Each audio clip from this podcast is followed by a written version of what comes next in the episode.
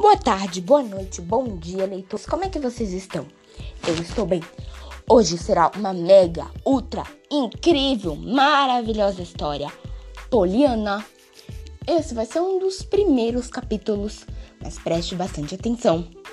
Vai ter muitas aventuras recheadas e colocadas nessas páginas. Alegria e tristeza, raiva e várias expressões. Então você não pode perder. Vamos para o primeiro capítulo? Miss Polly. Lembrando que o livro é Poliana, de Eleanor H. Potter, então vocês não podem perder nenhum capítulo por aqui, nenhum episódio. Adoro gravar podcasters, então vamos lá?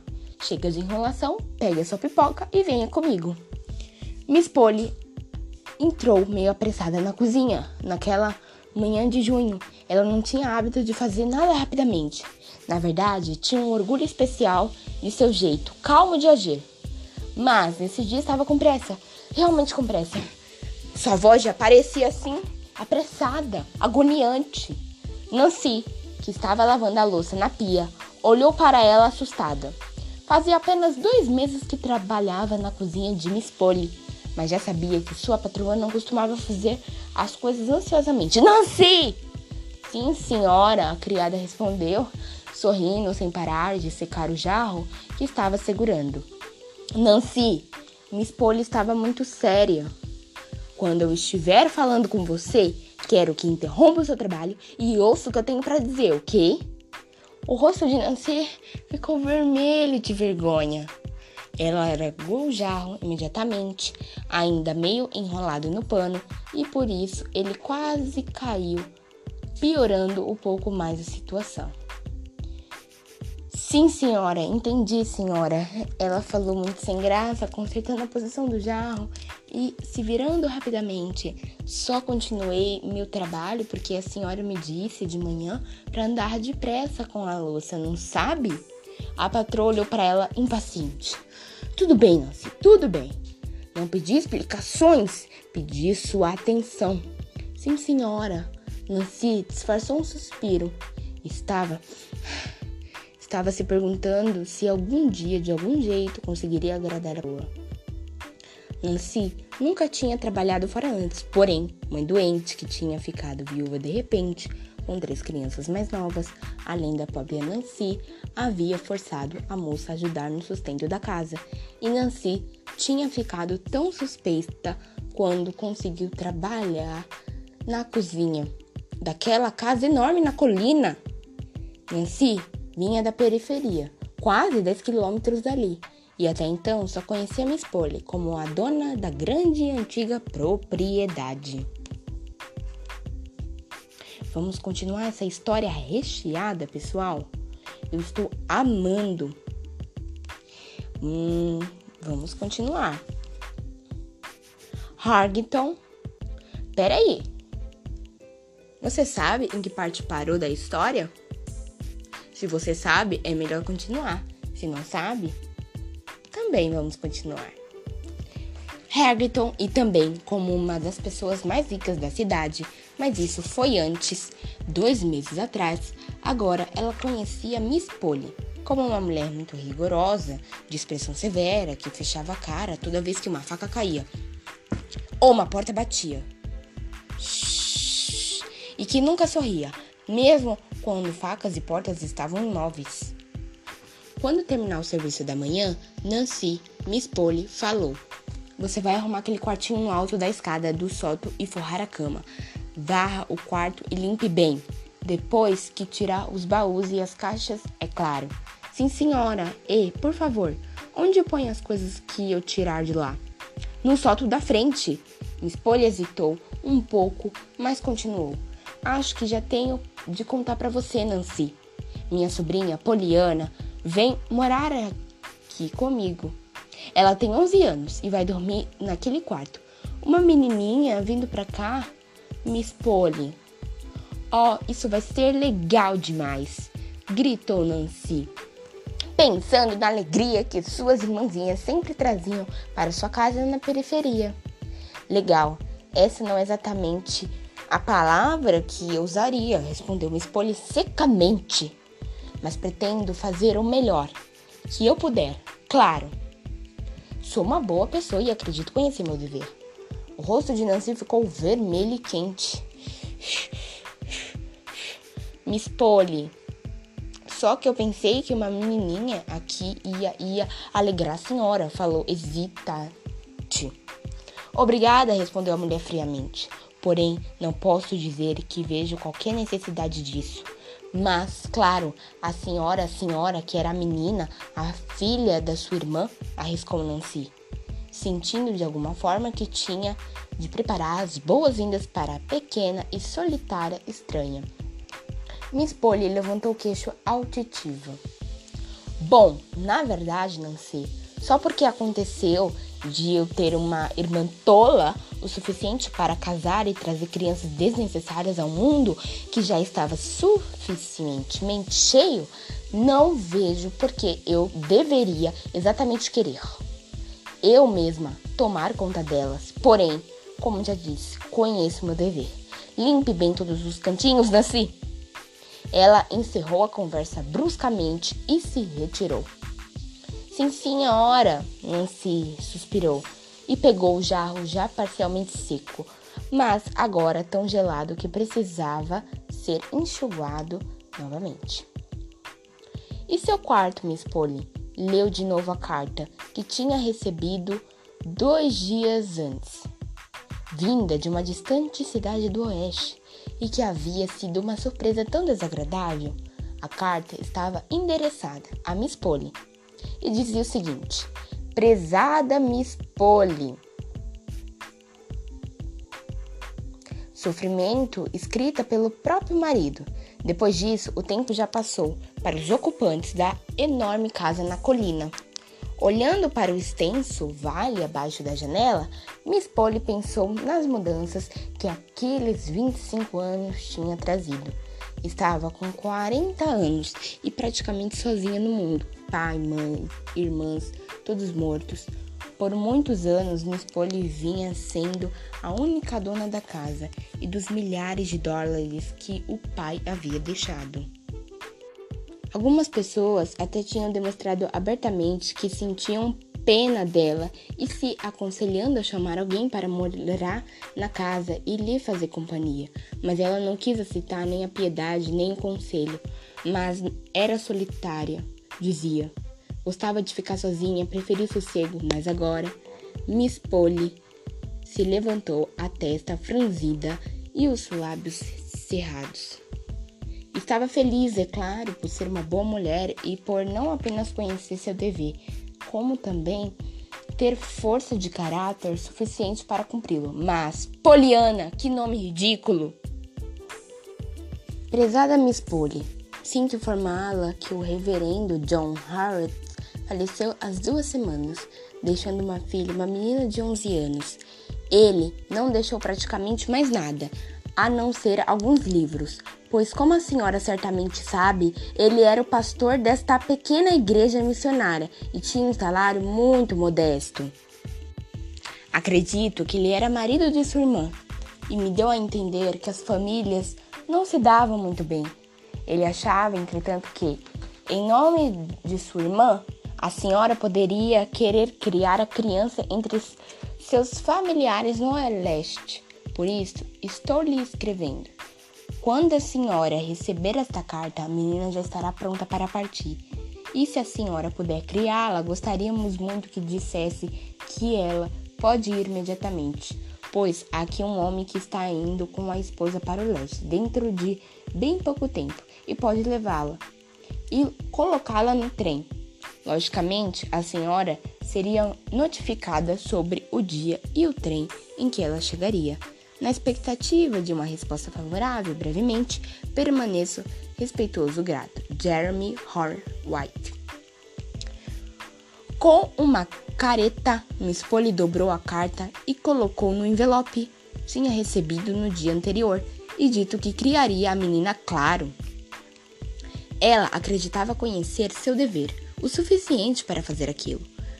Por mais desagradável que fosse a tarefa, sentada com a carta na mão, seu pensamento se voltou para a irmã Jenny, a mãe da criança, e para o tempo em que Jenny, uma moça de 20 anos, tinha teimado em se casar com um jovem pastor, apesar de todos os protestos da família. Um homem rico queria se casar com ela e a família preferia esse homem ao ministro religioso, mas Jane não. O homem rico tinha mais idade, assim como mais dinheiro, um ponto a seu favor, enquanto o ministro tinha apenas uma cabeça jovem, cheia de ideias e entusiasmo da juventude, e um coração cheio de amor. Jenny tinha preferido isso, muito mais naturalmente. Talvez, então, se tornou esposa do missionário e foi morar no sul. Foi assim que deu a separação. Miss Polly se lembrava bem, embora tivesse apenas 15 anos na época, a mais jovem das irmãs. A família tinha outros afazeres mais importantes do que se ocupar com a esposa de um missionário. Jenny tinha escrito por algum tempo e contado que terá a sua última filha o nome de Poliana, em homenagem às duas irmãs, Polly e Ana. Todos os outros bebês tinham morrido, essa foi a última vez que Jenny escreveu. Alguns anos depois, chegou a Bradwin, vinda de uma pequena cidade do oeste. A notícia de sua morte numa carta breve, mas cheia de rancor. E aí, pessoal, vocês estão gostando desse podcaster? Esse foi o primeiro capítulo. Lembrando que Miss Polly era tia. Ela era muito séria, mas quando a chegada da Poliana vai se alegrar. Obrigada e tchau, tchau. Lembrando, tem até o capítulo de As Aventuras de Poliana, uma novela exclusivamente do SBT. Obrigada a todos e tchau, tchau. Até o próximo podcaster. Gostou? Então, dê o coraçãozinho. Tchau, tchau.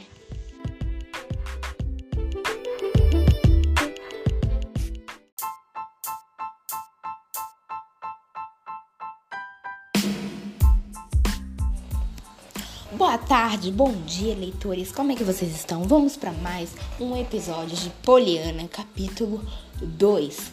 Pessoal, já é duas horas da tarde e, como eu disse para vocês, eu gravo meio-dia, duas, seis e oito para vocês.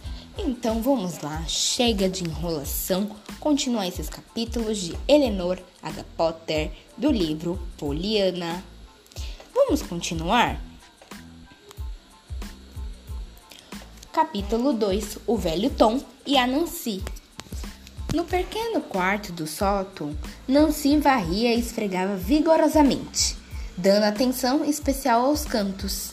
Tinha vezes, na verdade, em que o vigor que punha no trabalho era mais um alívio para seus sentimentos do que um desejo de retirar a sujeira. Apesar do medo que tinha da patroa, Nancy não era nenhuma santa eu só queria poder eh, limpar o cantinho da alma dela. A moça resmungava hesitamente, pontando suas palavras com golpes mortais do espanador. Tem muitos deles precisando de limpar. Tem mesmo. Ó, oh, cê tem? A ideia de pôr aquela criança abençoada cá em cima, nesse quartinho pequeno e quente, e também sem fogo para se aquecer no inverno, com tantos outros para escolher, crianças desnecessárias. Credo, Nancy espremeu o pano com tanta força que seus dedos doeram. Acho que não são as crianças o mais desnecessário. Agora não, agora não. A seguir, a criada trabalhou em silêncio por algum tempo. Depois, com o serviço Terminado, olhou em volta com grande desgosto para aquele quartinho tão sem graça. Bom, o serviço tá feito. Pelo menos minha parte, exclamou com um suspiro. Não tenho mais poeira aqui. E quase que não tenho mais nada também. Pobre criança, belo lugar para pôr uma criança solitária e com saudade de casa. Nancy acabou de falar e saiu batendo a porta.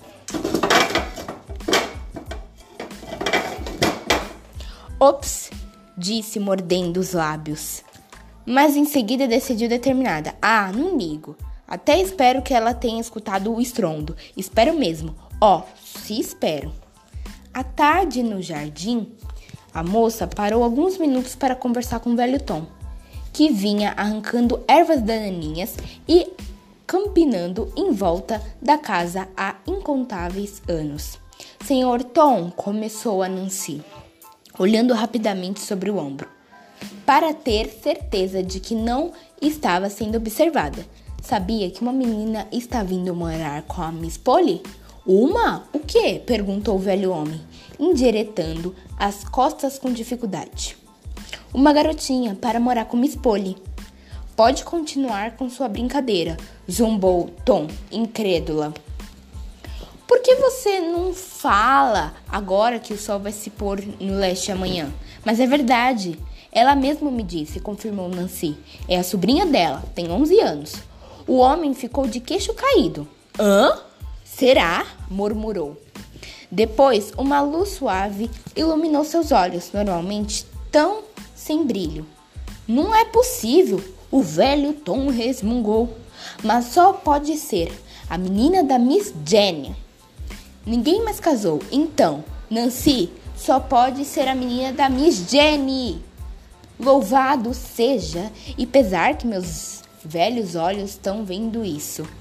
Quem era Miss Jenny? Era um anjo que caiu direto dos céus. O homem suspirou emocionado.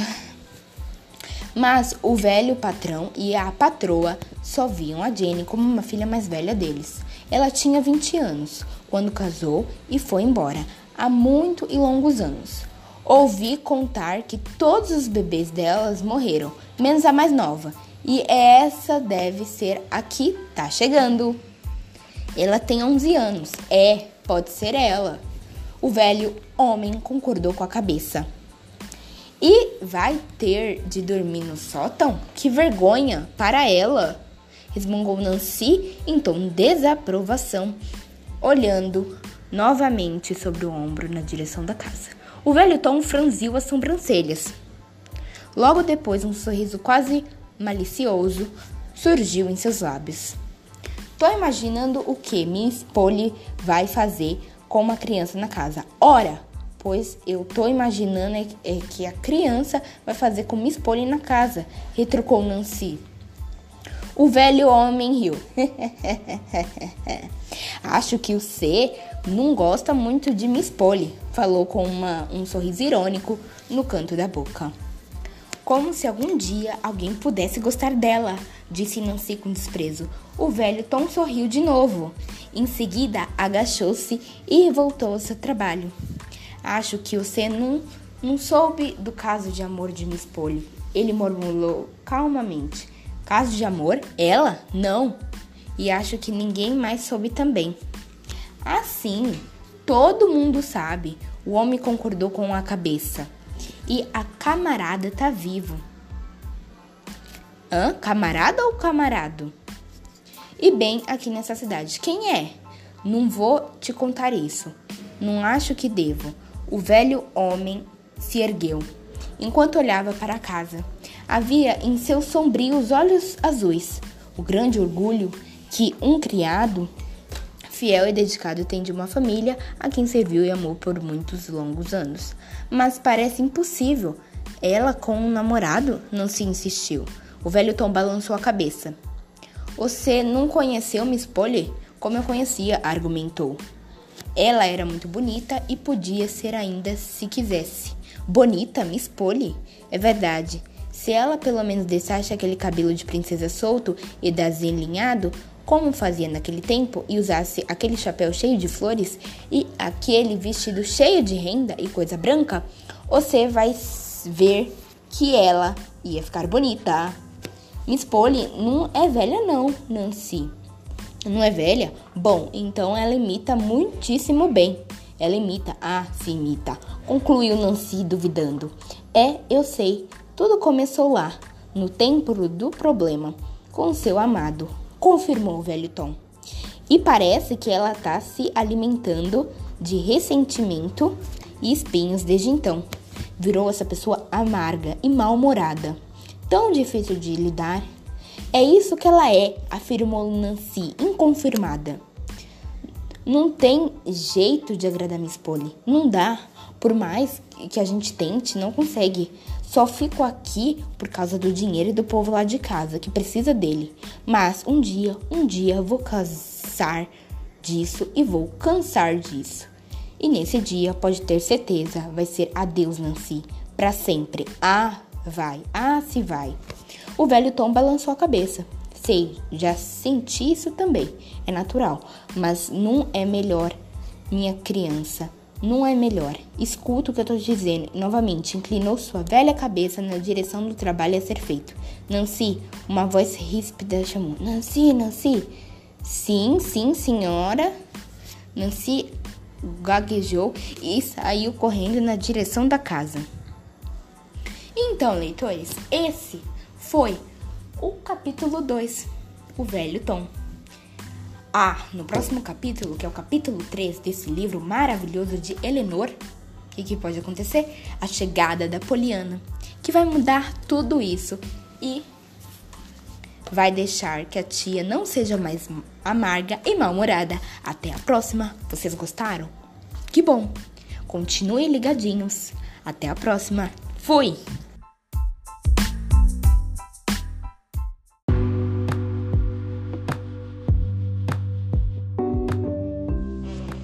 Bom dia, boa tarde, boa noite, leitores. Como é que vocês estão? Eu estou bem nesse sábado, dia 22 de 8 de 2020, nesse friozinho, nessa tarde maravilhosa, duas horas da tarde. Então, chega de enrolação e vamos continuar o capítulo 3 desse episódio. Vocês sabem qual é o capítulo 3? A chegada da menina Poliana. Será que a Poliana vai conquistar a tia? Vamos olhar. É mais um podcaster de Eleanor H. Potter. Então vamos lá, chega de enrolação e vamos ouvir essa história maravilhosa, cheia de aventura. Capítulo 3 A Chegada de Poliana. Pouco tempo depois, Miss Polly recebeu o telegrama anunciando que Poliana chegaria no dia seguinte, 25 de junho, às 16 horas. Miss Polly leu o telegrama franziu a testa e em seguida subiu a escada que levava ao quarto do sótão. Lá, olhou ao redor e franziu a testa novamente. No quarto havia uma cama pequena, caprichosamente arrumada, duas cadeiras com encosto reto, uma mesinha com bacia e jarro de água para lavar o rosto e as mãos, uma cômoda sem espelho e outra mesinha menor.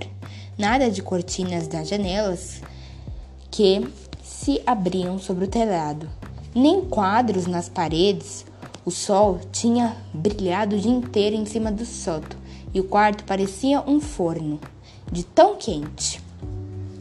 Como não havia cortinas, as janelas estavam fechadas, mas uma mosca relativamente grande zumbia e voava para cima e para baixo, para cima e para baixo, perto de uma delas tentando sair. Miss Polly matou a mosca e empurrou para fora da janela.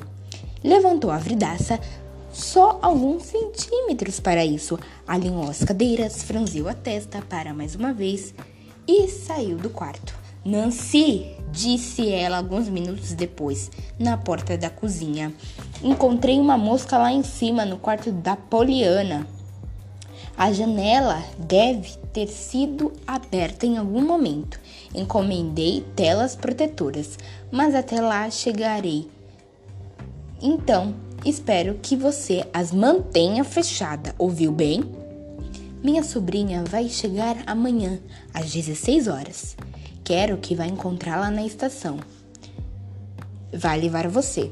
O telegrama diz: cabelos claros, vestido xadrez, vermelho de algodão, chapéu de palha.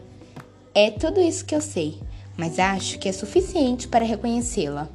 Sim, senhora, mas a senhora, obviamente, Miss Polly entendeu a pausa, pois fechou a cara e disse sem hesitar: Não, eu não vou. Acho que não é necessário, está decidido. A seguir, se virou e saiu. As providências de Miss Polly para acomodar Poliana, sua sobrinha, estavam tomadas. Na cozinha, Nancy pressionava o ferro de passar roupa com força sobre o pano de prato que estava alisando. Cabelos claros, vestido xadrez vermelho de algodão, chapéu de palha. É tudo o que sabe. Pois bem, ora, eu ia ficar com vergonha disso. Ah, ia, ó, oh, sei, ia. Se fosse minha única sobrinha chegando do outro lado do continente. Pontualmente, às 16h40 do dia seguinte é, Tom e Nancy saíram para buscar a nova hóspede. Tom era filho do velho Tom, quer dizer, Timothy. Alguns diziam na cidade que se o velho Tom era o braço direito de Miss Polly, ele era o esquerdo. Timothy era um jovem amável e bem-humorado, e muito bonito também. Apesar da curta estada de Nancy, Naquela casa, os dois já eram bons amigos. Mas naquele dia, especialmente Nancy, estava tão preocupada com sua missão que não foi a tagarela de costume. Ficou praticamente em silêncio durante o caminho até a estação. De novo e de novo ela repetia na cabeça: cabelos claros, vestido xadrez vermelho, chapéu de palha. De novo e de novo também ela se perguntava que tipo de criança era essa Poliana afinal. Espero, por o bem dela, que seja silenciosa e tenha juízo, e que não derrube facas nem bata portas. Ela sussurrou pela Timothy. Sussurrou, sussurrou. Bem, se não for, ninguém sabe o que vai ser de nós. Timothy sorriu ironicamente. Quer dizer, ironicamente. Imagine Miss Polly como uma criança barulhenta, credo. Escute o trem, tá apitando. Timothy, eu acho que ela foi má quando me mandou aqui, murmurou Nancy, insegura enquanto se virava e tentava de todas as maneiras encontrar um lugar de onde pudesse observar os passageiros saindo do trem, naquela pequena estação. Não demorou muito para Nancy ver uma garotinha esbelta usando um vestido xadrez vermelho de algodão e com duas tranças longas e grossas de cabelos loiros nas costas. Sob o chapéu de palha, um rostinho sardento e ansioso virava para a esquerda e para a direita, nitidamente procurando alguém. Nancy reconheceu a menina imediatamente, mas custou um pouco a, controlar as, as pernas trêmulas para então ir ao seu encontro. A garotinha estava de pé, completamente solitária, quando Nancy finalmente se aproximou. Você é Poliana? garguejou. No momento seguinte, se viu quase sufocada pela grande aperto de dois braços cobertos com tecido xadrez. Oh, estou tão contente, contente, contente de ver a senhora! Gritou em seus ouvidos uma voz cheia de entusiasmo. É claro que sou a Poliana. Estou muito contente que tenha vindo me buscar. Eu tinha esperança de que viesse. Você, você tinha? Murmurou Nancy, se perguntando como Poliana poderia de alguma forma conhecê-la e querer vê-la. Os, os tinha? Repetiu, tentando indiretar o chapéu. Ah, sim, e vim pensando durante toda a viagem sobre como a senhora seria, exclamou a menina dançando e examinando a exu, quer dizer, a escambulada Nancy, o exuberante Nancy, da cabeça aos pés. Agora eu sei e estou contente de ver que é exatamente como é. Naquele momento, Nancy se sentiu aliviada com a presença de Tammet. As palavras de Poliana tinham acabado por deixar bastante confusa. Esse é o Tammet. Você tem um baú? Ela murmurou. Tenho sim, concordou Poliana. Se sentiu muito importante. Consegui um novinho. A Sociedade de Senhoras da Igreja comprou para mim. Não acham que foi legal da parte delas comprar um baú para mim com parte do dinheiro da compra do carpete? Não sei quanto de carpete um baú pode valer, mas deve ser um pedaço bom. Pelo menos meio corredor, não é? Tem uma coisa aqui na bolsa que o Sr. Grell disse que era um cheque e que eu deveria entregar logo para a senhora. O Sr. Grell é o marido da senhora Grell. São primos da esposa no novo missionário, o Sr. Crow. Vim pro leste com eles. São muito legais e aqui pegue. Ela se calou e mostrou o cheque depois de remexer muito na bolsa que estava segurando. Nancy respirou fundo. Instintivamente sentiu que alguém tinha de tomar fôlego depois daquele discurso. Depois olhou para Timothy, mas os olhos do rapaz estavam estrategicamente virados para outro lado. Finalmente, os três partiam com um baú de Poliana no banco de trás e a menina confortavelmente apertada entre Nancy e Timothy. Durante todo o percurso, ela fez uma série sem fim de comentários e perguntas a ponto de Nancy, já meio tonta, se ver novamente sem fôlego. Lá vamos nós! Isso não é legal? A casa está longe. Espero que sim. Adoro passear, dizia a menina suspirando. Logo que se não for longe, nem ligo também. Vou ficar contente de chegar logo.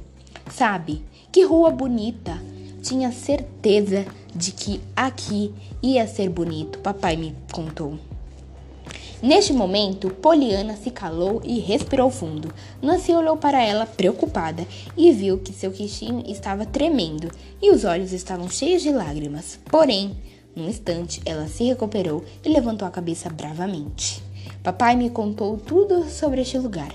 Ele lembrava: Oh, eu devia ter explicado antes. A senhora Grell me falou para fazer isso imediatamente sobre esse vestido xadrez e sobre por que não estou de preto. Ela disse que a senhora ia achar esquisito, mas não tinha nada preto no último barril dos missionários. Apesar uma roupa íntima feminina de veludo que a esposa do Sr. Crow disse que eu não era nem um pouco apropriada para mim. Além disso, estava com manchas brancas, nos dois cotovelos. E em outros lugares também, roupa usada, sabem como é. Algumas senhoras da igreja queriam comprar um vestido e um chapéu preto para mim. Mas as outras acharam que o dinheiro tinha de ser usado na compra do capete vermelho para a igreja, claro. A senhora Witt falou também que, além disso, ela não gostava de crianças de preto. Quer dizer, ela gostava de crianças, lógico, mas não dessa parte. Sobre crianças vestir roupas pretas. Poliana parou para respirar e Nancy aproveitou para murmurar: Olha, tenho certeza que vai dar tudo certo. Estou contente de saber que a senhora acha isso. Eu acho também, Poliana. Concordou com um aceno de cabeça e respirou fundo novamente. É claro que ia ser bem mais difícil ficar contente se tivesse vestida de preto. Contente? Interrompeu Nancy surpresa. Sim, que pai foi para o céu ficar com a mãe e os outros a senhora já sabe? E ele disse que eu tinha de ficar contente, mas está sendo muito difícil fazer isso, mesmo usando o vestido xadrez vermelho. Eu precisava muito dele e eu estava conseguindo parar de se sentir que ainda precisava dele, principalmente porque a mamãe e o resto tem Deus e os anjos. Enquanto eu fiquei sem ninguém, só com as senhoras da igreja. Mas agora tenho certeza de que vai ser mais fácil porque tenho você, tia Polly. Estou contente porque tenho a senhora. De repente, o sentimento piedoso de simpatia de Nancy por aquela pobre pequena criança abandonada se transformou em choque e terror. Oh, você está cometendo um grande erro, que que querida, murmurou. Sou apenas a Nancy, não sou a tia Polly. Não, de jeito nenhum.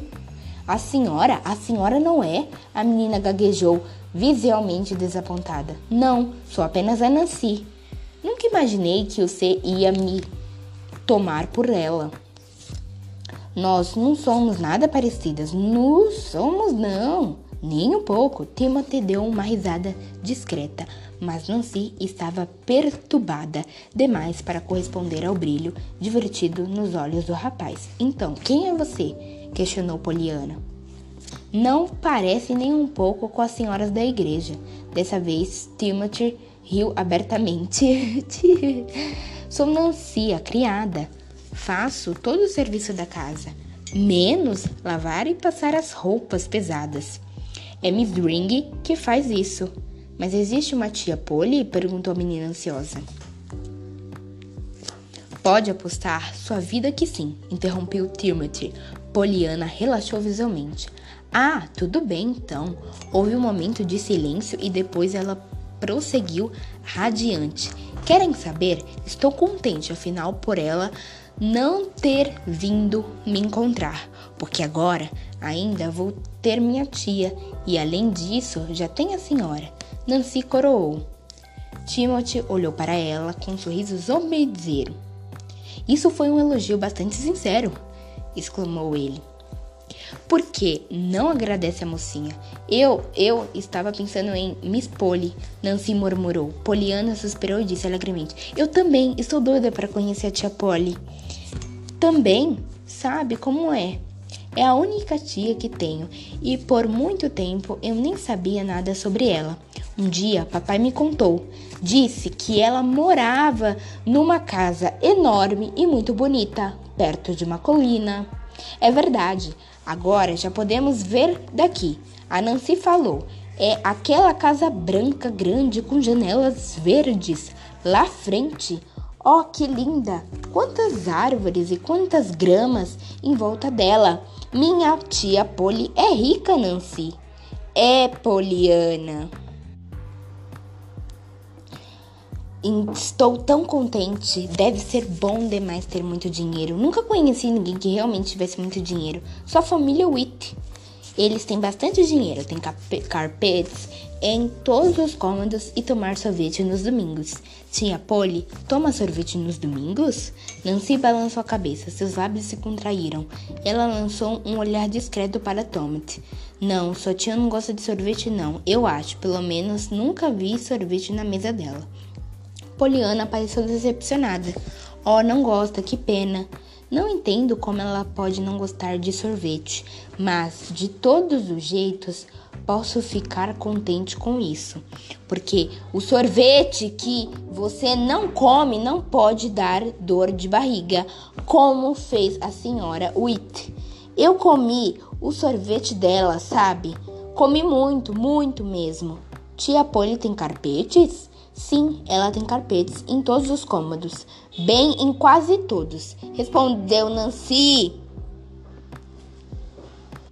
Alegremente, sorridente, feliz, animada.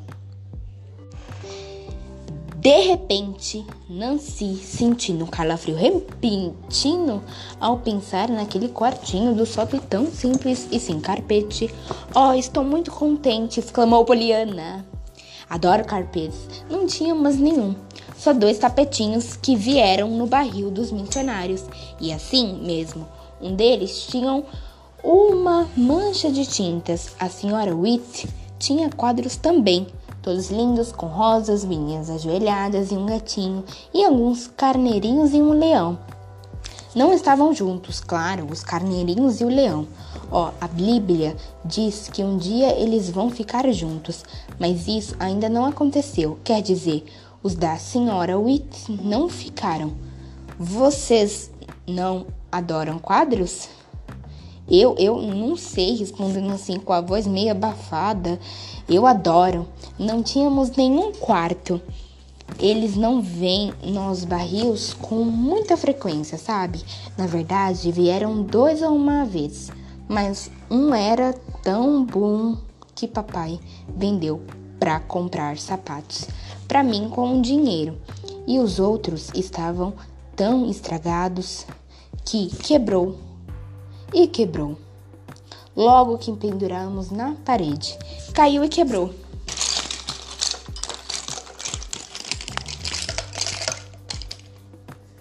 Nancy só imaginava o barulho em sua cabeça. E eu chorei. Mas agora estou contente porque não tivemos nenhuma dessas coisas bacanas, pois assim vou gostar ainda mais das coisas da tia Polly. Já que não estou acostumada com isso, sabem? É mesmo que acontecia quando chegavam fitas de cabelos lindas dentro dos barris. depois de terem chegado muitas outras fitas, todas velhas e desbotadas. Assim cruzaram os amplos portões da propriedade. Poliana interrompeu o que estava dizendo e exclamou encantada: Oh, não é mesmo uma casa maravilhosa? E foi quando Timothy estava tirando o baú que Nancy encontrou uma oportunidade de sussurrar nos seus ouvidos. Nunca mais fale de novo sobre ir embora. Timothy Brown. Você não ia mais me convencer aí? Ir embora? Melhor eu nem falar nada, disse o jovem com um sorriso largo. Não ia mais conseguir me arrastar para longe. Agora vai ser bem mais divertido, com essa criança ao redor, bem mais até do que nos filmes. E todo dia, diversão, diversão, repetia Nancy, com um tom irônico. Mas pensando bem, acho que até que não ia, vai ser, né? Quem sabe? Só diversão para essa criança abençoada. Quando as duas tentarem viver juntas, ela vai precisar de ajuda.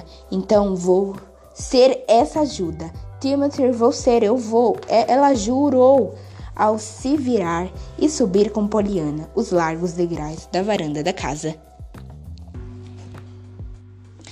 Pessoal, esse foi o terceiro capítulo. Vocês gostaram?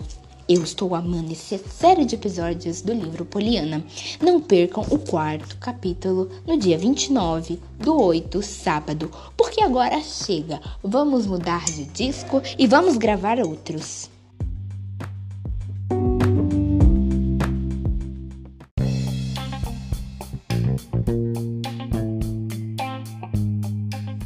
Boa tarde, bom dia, boa noite, leitores. Como é que vocês estão? Hoje nesse sábado, dia 22 do 8 de 2020, de, independente do horário que você está ouvindo, ou data, 6 horas da tarde ou da noite. Bom, pessoal, então, chega de enrolação. Vocês sabem que eu vim para mais um capítulo, o capítulo 4, correto?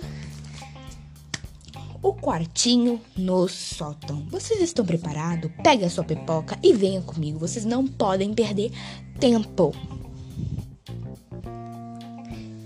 Capítulo 4 O quartinho no sótão.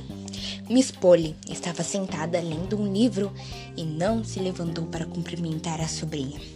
No entanto, é verdade que quando Nancy e a menina apareceram na porta da sala de estar, ela ergueu os olhos e estendeu a mão e a palavra dever estava escrita em cada um dos seus dedos friamente esticados. Como vai, Poliana? Depois disso, não teve chance de falar mais nada.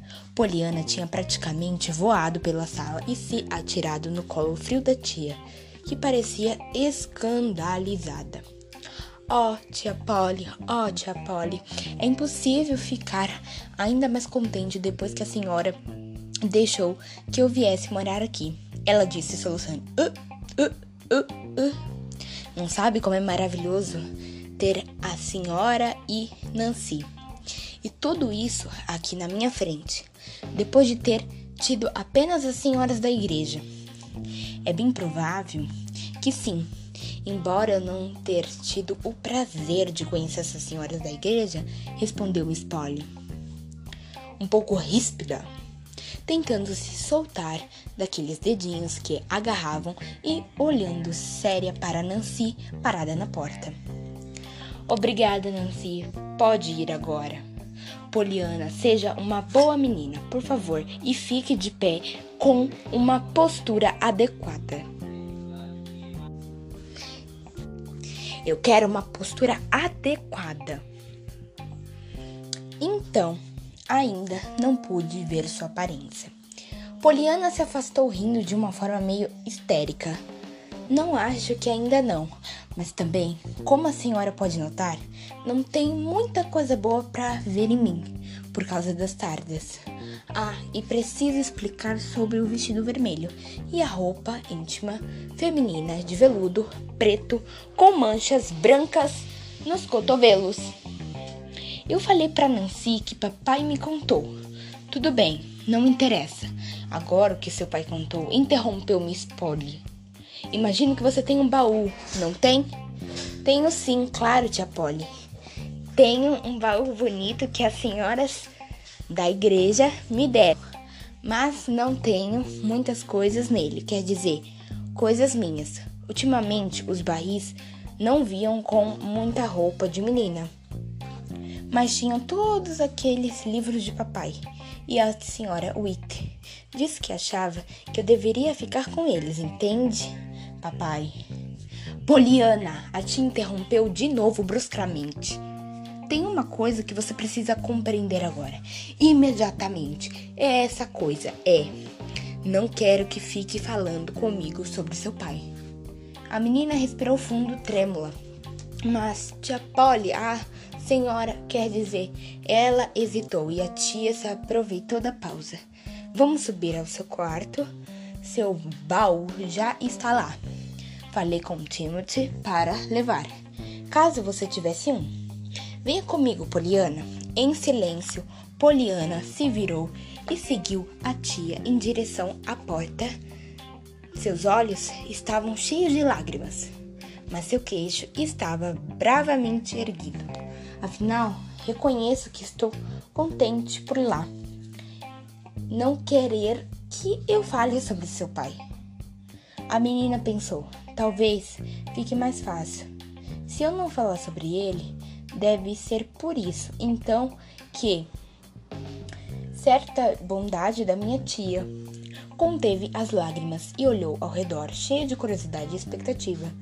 Subindo a escada, notou na sua frente a saia preta de seda de Miss Polly, balançando e fazendo um ruído agradável.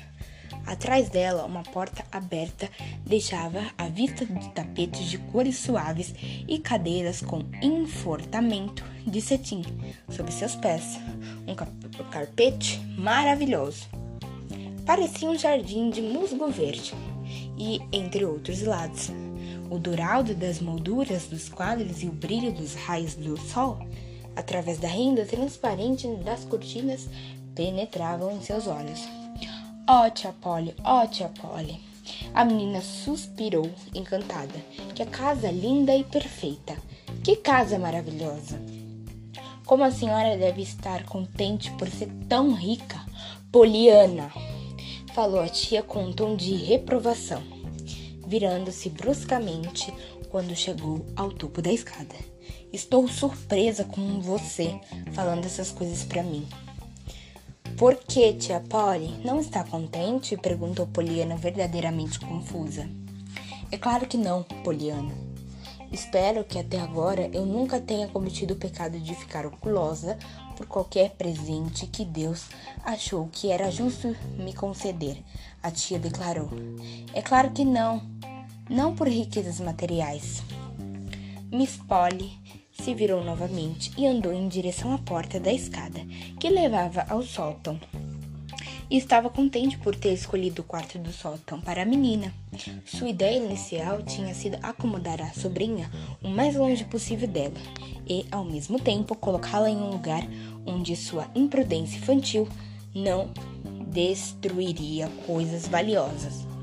Agora, pensou com esse evidente caráter validoso e vaidoso, aparecendo assim. Tão cedo concluiu que tinha sido mais do que sensato planejar para ela um quarto simples e modesto. Os pequenos pés de Poliana seguiam ansiosamente os passos da tia.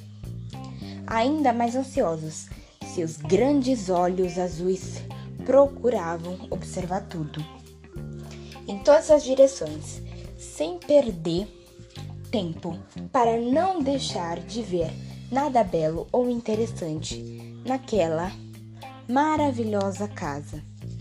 Porém, mais ansiosa que tudo estava sua mente, concentrada na incrível e emocionante questão que seria esclarecida a qualquer momento por trás de qual dessas portas fascinantes seu quarto estaria esperando por ela. O querido O Belo, quarto cheio de cortinas, tapetes e quadros, e que seria totalmente seu? Então, subitamente, a tia abriu uma porta e subiu outra escada. Agora havia pouca coisa para ser vista. De cada lado, uma parede cor de rosa vazia. No topo da escada, um extenso espaço sombrio levava a cantos onde o teto quase tocava o chão, e ainda estavam empilhados inúmeros baús e caixas.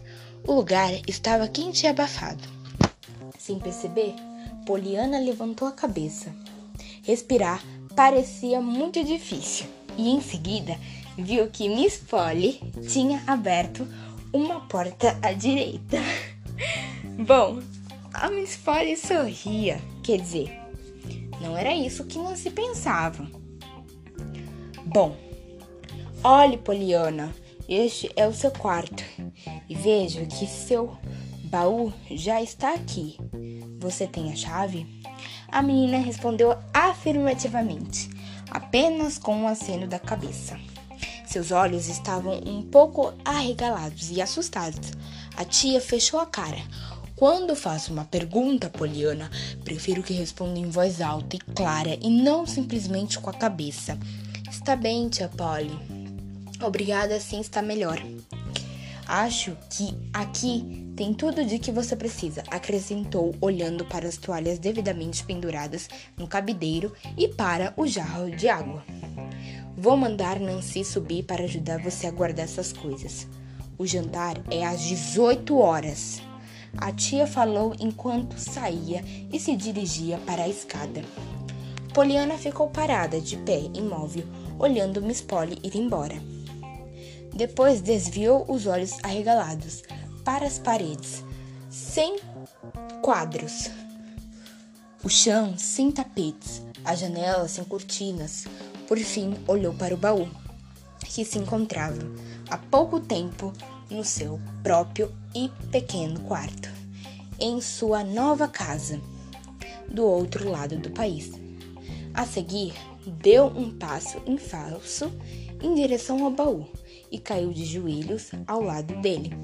Nesse momento, a menina cobriu o rosto com as duas mãos e foi assim que a Nancy a encontrou quando chegou alguns minutos depois. Oh, oh, pobre criança! A moça lamentou enquanto se sentava no chão e pegava a menina nos braços. Tava mesmo com medo de encontrar assim desse jeito. Somar e perceba. Nancy muito perceba, ela soluçou. Simplesmente não consigo entender porque Deus e os anjos precisam do meu pai mais do que eu. Não precisa não, falou Nancy imediatamente. Oh, Nancy, a chama do horror nos olhos de Poliana secou suas lágrimas. Nancy abriu meio envergonhado e esfregou vigorosamente os próprios olhos. Não, não, criança. Não foi isso que eu quis dizer. Claro que não, ela exclamou com energia. Venha, vamos pegar a chave e abrir o baú e tirar seus vestidos um minuto, num minutinho. Meio chorosa, Poliana pegou a chave. Não tem muita coisa dentro dele, murmurou. Então vai demorar menos, afirmou Nancy. De repente, Poliana deu um sorriso radiante. É isso! Pode ficar contente por isso, não posso, gritou. Nancy ficou olhando para ela espantada. Sim, pode, claro, a criada respondeu hesitante. As mãos habilidosas de Nancy tiraram do baú os livros, as roupas de baixo remendadas e os poucos e levantamente nada atraentes vestidos. Poliana, sorrindo corajosamente, agora andava para lá e para cá, pendurando os vestidos no armário, empilhando os livros da mesa e guardando as roupas de baixo nas gavetas de cômoda. Tenho certeza de que vai ser um quarto muito bacana. Não acha, Nancy? Ela falou depois de algum tempo. Não, não houve resposta. Aparentemente, Nancy estava muito ocupada, com a cabeça quase dentro do baú. Agora, Poliana, parada em frente à cômoda, observava pensativa a parede vazia acima do móvel. E também posso ficar contente porque não tem nenhum espelho aqui, já que Como não tem nenhum espelho, não preciso ver minhas sardas. Nancy fez um pequeno barulho com a boca, mas quando Poliana se virou a ela, a moça já estava de novo com a cabeça virada para o baú. De frente para uma das janelas, alguns minutos depois, Poliana deu um grito de alegria e bateu palmas animada. Oh, Nancy! Não tinha visto isso antes, ela suspirou. Veja lá adiante aquelas árvores e casas e torres de igreja tão bonita. E o rio brilhando igual prata. Ah, Nancy, ninguém precisa de quadros quando pode olhar para isso. Estou tão contente agora por ela ter me dado esse quarto. Para espanto e tristeza de Poliana, naquele momento Nancy começou a chorar. A menina correu para perto dela. Por que, Nancy? Por que, Nancy? O que foi? gritou. Depois falou assustada. Esse não era. Esse não era o seu quarto. Era? Meu quarto? Nancy exclamou, indignada, reprimindo as lágrimas. Se você não é um anjo que caiu direto do céu e se certas pessoas não vão ter que pagar caro antes de, ó, oh, é a campainha dela. Depois dessa fala meio sem sentido, Nancy saiu correndo do quarto e desceu as escadas ruidosamente. Sozinha, Poliana voltou a atenção novamente para o seu quadro, como chamou mentalmente a bela paisagem que a janela mostrava. Depois, tentou abrir a vidraça. Senti que não ia mais aguentar aquele calor sufocante. Para sua alegria, a vidraça se moveu sob seus dedos. No momento seguinte, a janela já estava escancarada e Poliana, debruçada sobre ela, saboreando o ar puro e fresco. Em seguida, a menina correu até a outra janela. Essa também deslizou sob suas mãos impacientes. Nessa hora, uma grande mosca passou voando pelo nariz perto e ficou zumbindo ruidosamente pelo quarto. Depois veio a outra e outra, mas Poliana negou. Tinha acabado de fazer uma grande descoberta. Bem em frente à sua janela, grandes galhos saíam de uma árvore enorme. Para ela, eles pareciam braços estendidos, como se estivessem fazendo um convite. De repente, Poliana soltou uma gargalhada. Depois, com um risinho de satisfação, disse: Acho que consigo. Em pouco tempo, já tinha subido agilmente no parapeito da janela. Dali não era fácil pôr os pés no galho mais próximo. Depois, passando de galho em galho, como um macaco, chegou ao galho mais baixo. O soto até o chão era, até para Poliana, acostumada a subir em árvores, um pouco assustador. Mas, mesmo assim, ela respirou fundo e pulou, balançando o corpo com seus braços pequenos mais fortes, e caiu de quatro sobre a grama macia. Então se levantou e olhou ao redor ansiosa. Estava atrás da casa. À sua frente havia um jardim onde um velho homem estava agachado, trabalhando. Depois do jardim, um caminho estreito atravessava um campo aberto e subia uma colina bastante inclinada, em cujo topo um pinheiro e solitário montava guarda ao lado de uma pedra enorme. Para Poliana, naquele momento parecia só haver um lugar no mundo onde valesse a pena estar no topo daquela grande pedra. Com uma corrida e uma curva habilidosa, a menina passou despercebida pelo velho homem agachado. Atravessou as fileiras de canteiros verdes muito bem alinhados e, um pouco sem fôlego, chegou ao caminho que cortava o campo aberto. Aí começou a subir, determinada, notado o quanto a distância até o topo da pedra era grande. Olhando pela janela, parecia ser tão mais perto. 15 minutos mais tarde, o grande relógio no hall da mansão Harwin baladou seis vezes. E, exatamente após a última baladada, Nancy tocou a campainha para anunciar que o jantar estava servido. Tim-dom! Um, dois, três minutos se passaram. Miss Polly franziu a testa e bateu o pé no chão. Então, subitamente, ficou de pé, foi até o hall e olhou para a escada com impaciência. Por um minuto tentou ouvir alguma coisa, depois se virou e foi para a sala de jantar, de forma rápida e determinada. Nancy Miss Polly falou com firmeza, assim que a criada apareceu. Minha sobrinha está atrasada. E acrescentou severa, quando Nancy fez um movimento em direção à escada. Não, não, precisa chamá-la. Ela sabe o horário do jantar e agora terá de sofrer as consequências. Talvez assim aprenda logo a ser pontual.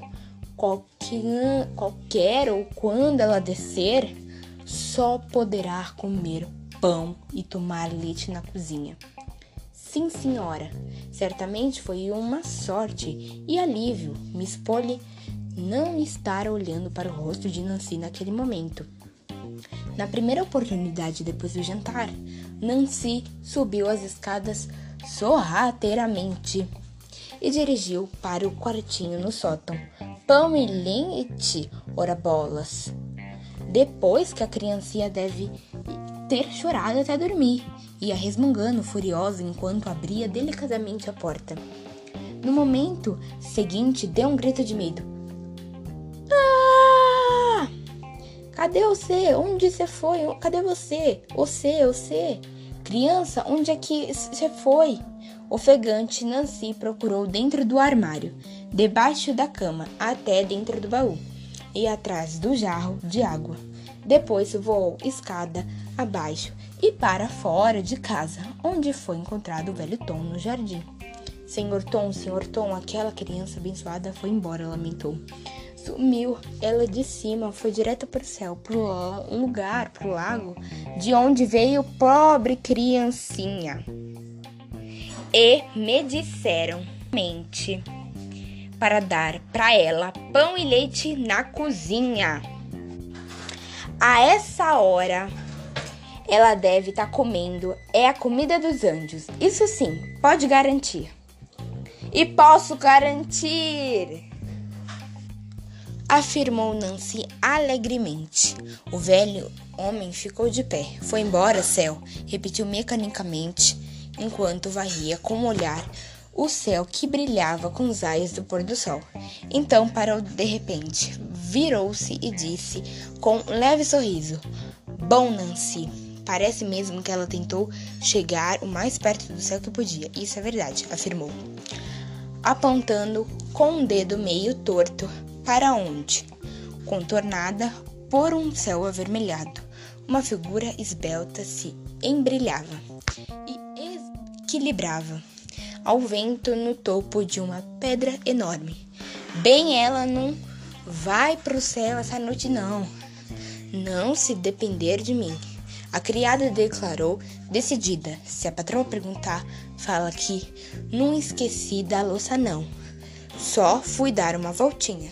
Nancy olhou rapidamente para trás, por sobre o ombro e saiu disparada na direção do caminho que atravessava o campo aberto. Esse foi o capítulo 4. Aguardo, aguardem os primeiros capítulos, quer dizer, os próximos capítulos.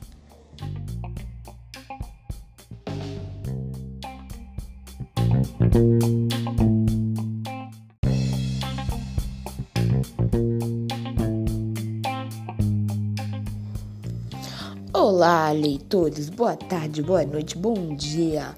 Tudo bem com vocês nesse sábado, ainda à noite? O que vocês estão fazendo agora, 8 horas da noite? Bom, pessoal, eu vim aqui para avisar que a estreia do capítulo 5, o jogo vai ser que dia?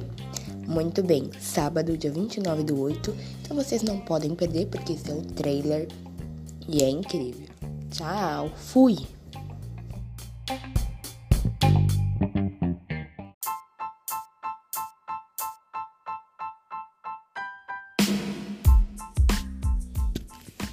Pessoal, como vocês viram, essa história de Poliana está incrível. Por quê? Porque a Poliana, ela vai conquistar o coração da tia ao longo de um tempo. Então, por isso, essa história vai ter vários personagens. Muitos personagens envolvidos que a gente precisa entender, analisar, estudá-los para poder é criar um contexto, um sentido. E é por isso aí, porque cada um dos personagens tem um papel importante.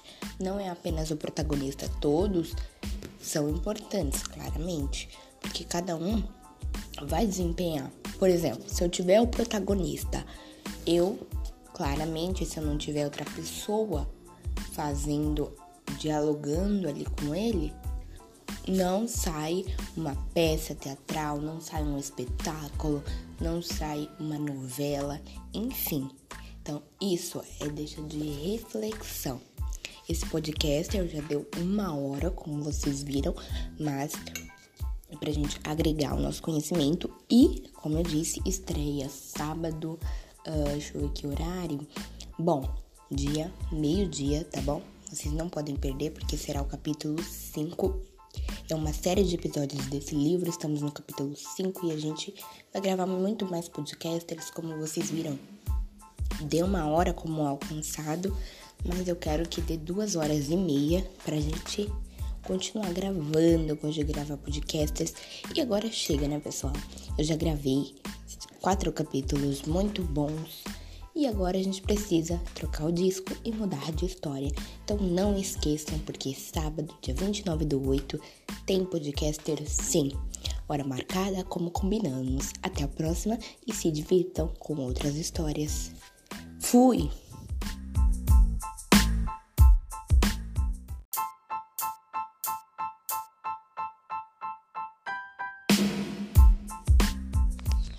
Boa tarde, bom dia, boa noite, leitores. Agora, duas horas da tarde. Vocês estão preparados para mais uma história de Poliana? Sim, eu amo gravar essas histórias e, como vocês já viram, não podem ficar de fora. Então, vamos começar. Pegue a sua pipoca e venha comigo, porque há muita novidade, surpresa, alegria e muita emoção por aqui. Então a gente não pode ficar de fora e vamos continuar, porque senão a história pode acabar. Capítulo 5 O jogo de Eleanor. Potter. Estamos nessa série de episódios. Amo, amo, amo de paixão. E você? Se você concordou comigo, tá ótimo. Capítulo 5 O jogo. Misericórdia! Miss Polly, que susto! Falou Nancy, ofegante de subir a colina apressadamente e chegando bem no momento em que, infelizmente, Poliana tinha acabado de escorregar. Susto? Oh, me desculpe, Nancy. Olha, você não deve nunca de verdade se assustar por uma causa. Papai e as senhoras da igreja costumavam fazer isso também, até descobrirem que eu sempre voltava bem. Mas eu nem sabia que você tinha sumido ou saído, gritou a moça, pegando a mão da menina e puxando a colina abaixo. Nunca vi você e nem ninguém mais viu. Acho que atravessou o telhado, voando, acho mesmo, se acho. Foi quase isso, só que voei para baixo, em vez de voar para cima, desci pela árvore. Nancy ficou paralisada. Você fez. Você. Você. O quê? Desci pela árvore, aqui, aquela do lado, de fora da minha janela. Céus! Céus! exclamou Nancy, surpresa, e se apressou de novo. Queria ver o que sua tia ia falar disso. Queria bem. Bom, vou contar para ela, então, e aí você vai saber prometeu a menina muito animada. Misericórdia! suspirou Nancy. Não, não vai fazer isso. Ora, você não está dizendo que ela vai. Poliana ia dizendo, nitidamente perturbada. Não, é, sim. Bem, deixa pra lá. Não sou muito boa em saber o que ela ia dizer de verdade. Nancy a interrompeu, decidida a pelo menos evitar que Poliana levasse uma bronca. Mas é melhor que a gente ir depressa. Tenho de lavar a louça, né? Vou te ajudar, a menina prometeu imediatamente. As duas ficaram em silêncio por algum tempo. O céu estava escurecendo com rapidez. Poliana apertou firmemente o braço da criada e falou: Confesso que, afinal, estou contente porque você realmente ficou assustada. Em parte porque, com isso, veio me procurar. Ela sentiu um calafrio. Pobre criancinha, e você deve estar com fome também. Eu. Eu acho que vai ter de comer pão e tomar leite na cozinha comigo. Sua tia não gostou. De você não ter descido para jantar, exclamou Nancy. Não gostou nem um pouco. Mas eu não podia ir. Eu estava aqui. Sim, mas ela não sabe disso, entende? Observou Nancy, aba abafando um risinho. sinto muito por causa do pão com leite. Sinto muito, sinto mesmo. Ó, oh, eu não, estou contente. Contente por quê? Ora, gosto de pão e de leite e quero comer junto com você. Não sei qual é o problema de ficar contente com isso. Parece que você fica contente por causa de qualquer coisa, falou Nancy, levemente emocionada com a lembrança do admirável esforço de Poliana para gostar daquele quartinho sem graça no sótão. Poliana riu. Ora, afinal é esse o jogo, né? O jogo é o jogo do contente. Que tranqueiras é isso? Ora, é um jogo. Papai me ensinou e é muito legal, respondeu Poliana. Nós sempre jogamos, desde que eu era bem pequenininha. Ensinei para as senhoras da igreja e elas jogavam também. Quer dizer, algumas delas. Como é? Aviso que não sou muito boa em jogos. Poliana riu, mas suspirou também e sob a luz do crepúsculo, quer dizer, crepúsculo, ela interrompeu. Seu rosto pareceu triste e saudoso. Bem, tudo começou com algumas muletas que vieram num barril dos missionários. Muletas? Isso mesmo. Eu tinha perdido uma boneca e foi assim que papai escreveu. Mas quando o barril chegou, tinha um bilhete dizendo que não conseguiriam nenhuma boneca, só muletas infantis. Então eles mandaram, pois elas poderiam ser úteis para alguma criança algum dia. E foi então que jogamos pela primeira vez.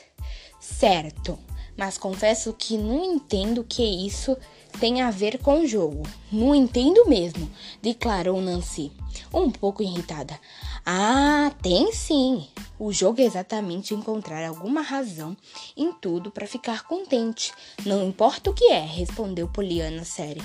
E foi exatamente ali que começamos, com as muletas. Credo! Não consigo ver como ficar contente, hein? Ganhar moletas quando se quer uma boneca. Poliana bateu palmas. E ela batia as palmas. Mas tem, tem, tem, tem sim, falou satisfeita. No começo eu também não conseguia ver. Nancy acrescentou no impulso de honestidade. Papai teve de me explicar. Então, acho que você vai ter que me explicar, Nancy falou imediatamente. Simples. Ora, é só ficar contente porque você não, não, não precisa delas. Poliana explicou bastante animada e triunfante. Está vendo? É muito fácil quando a gente sabe como fazer.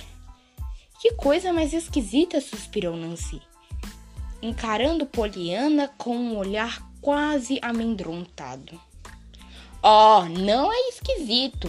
É muito legal, a menina argumentou entusiasmada. E, desde então, passou a jogar. E quanto mais difícil é, mais divertido fica. Só que, só que, às vezes é quase impossível. Por exemplo, quando seu pai vai para o céu e não sobra mais ninguém, a não ser as senhoras da igreja. É ou quando te colocam num quartinho sem graça bem lá no alto e com nada dentro. Resmungou Nancy. Poliana suspirou. Isso foi difícil mesmo. Mas só no começo, a menina admitiu. Principalmente porque eu estava tão sozinha. Não tive mesmo nenhuma vontade de fazer o jogo e queria coisas bonitas e legais. Mas depois pensei enquanto eu detestava ver minhas sardas no espelho e também vi aquela linda paisagem na janela. Então percebi que tinha encontrado razões para ficar contente. Sabe, quando a gente procura razões para ficar contente, deixamos de lado as outras coisas, como a boneca que eu queria, por exemplo. Entende? Ai, tá bom, tá bom, tá bom, tá bom, tá bom, falou Nancy duvidosa, tentando se livrar de um nó na garganta. Na maioria das vezes, não demorará tanto, e atualmente, muitas vezes, eu já penso nela sem pensar, entende? De tão acostumada que fiquei com o jogo. É muito legal. Pa, pa, papai e eu gostávamos tanto. Ela gaguejou. Mas acho que vai, vai ser um pouquinho mais difícil agora, já que não tenho com quem jogar. E depois de pensar um pouco, ela acrescentou: Mas talvez a Polly queira jogar. Ficou doida, menina! Ficou doida! Ela murmurou Nancy entre os dentes. Depois a moça ficou clara e dedicamente. Olha aqui, Miss Poliana, não tô dizendo que vou jogar muito bem. E também não tô dizendo que vou saber fazer isso, mas vou jogar com você. Não sei como, mas vou se vou. Oh, Nancy, Poliana exclamou emocionada, dando um grande abraço na criada. Isso vai ser maravilhoso. Vamos nos divertir muito. Você vai ver. Poliana, você, eu, Tomás, isso é tudo por agora. Acho que você entendeu sobre essas roseiras, falou séria. Depois saiu andando rapidamente, rapidamente. O senhor sempre trabalha no jardim, senhor homem? Poliana perguntou interessada. O velho homem olhou para ela. Seus lábios estavam contraídos e seus olhos pareciam embaçados, como se estivesse cheios de lágrimas. Sim, Miss. Sou o velho Tom, jardineiro, respondeu, timidamente, mas como se fosse levado por uma força irresistível. Ele estendeu a mão trêmula e descansou no cabelo cheio de brilho dela. Você se parece tanto com sua mãe, pequena Miss. Eu Conheci sua mãe quando ela era ainda menor que você. Sabe, eu já trabalhava no jardim naquela época. Foi possível ouvir Poliana respirar bem fundo. Conheceu mesmo? Você conheceu minha mãe de verdade? Quando ela ainda era um anjinho na terra e não um anjinho do céu? Oh, por favor, me fale sobre ela. E ela se foi, Poliana, para o chão, sentando-se no meio do caminho da terra, ao lado do velho homem. Um sino tocou na casa no momento seguinte. Nancy foi vista saindo às pressas pelas portas do fundo. Miss Poliana, aquele sino significa café da manhã. Ela falou, ofegante, levantando a menina e puxando-a para dentro da casa. É, nutras vezes, significa outras refeições, mas sempre vir logo de onde você estiver, se não vier bem. Aí ser vai muito difícil encontrar alguma razão para ficar contente com o que vai acontecer. Ela incluiu tocando Poliana para dentro da casa da mesma forma que tocaria para o galinheiro uma galinha indisciplinada. Nos primeiros cinco minutos, o café da manhã foi uma refeição em silêncio. Depois, Miss Poliana ou Miss Polly, tia Polly, com um olhar de desaprovação, acompanhando as suas asas leves de duas músicas posando aqui e ali sobre a mesa, disse brava: Nancy, de onde vieram essas moscas? Não sei, não, senhora. Não tinha nenhuma na cozinha. Na tarde anterior, Nancy tinha ficado apavorada demais para perceber que as janelas abertas de Poliana. Acho que são as minhas moscas, tia Polly, comentou a menina amavelmente. Tinha muitas hoje de manhã se divertindo lá em cima. Nancy saiu da sala apressadamente.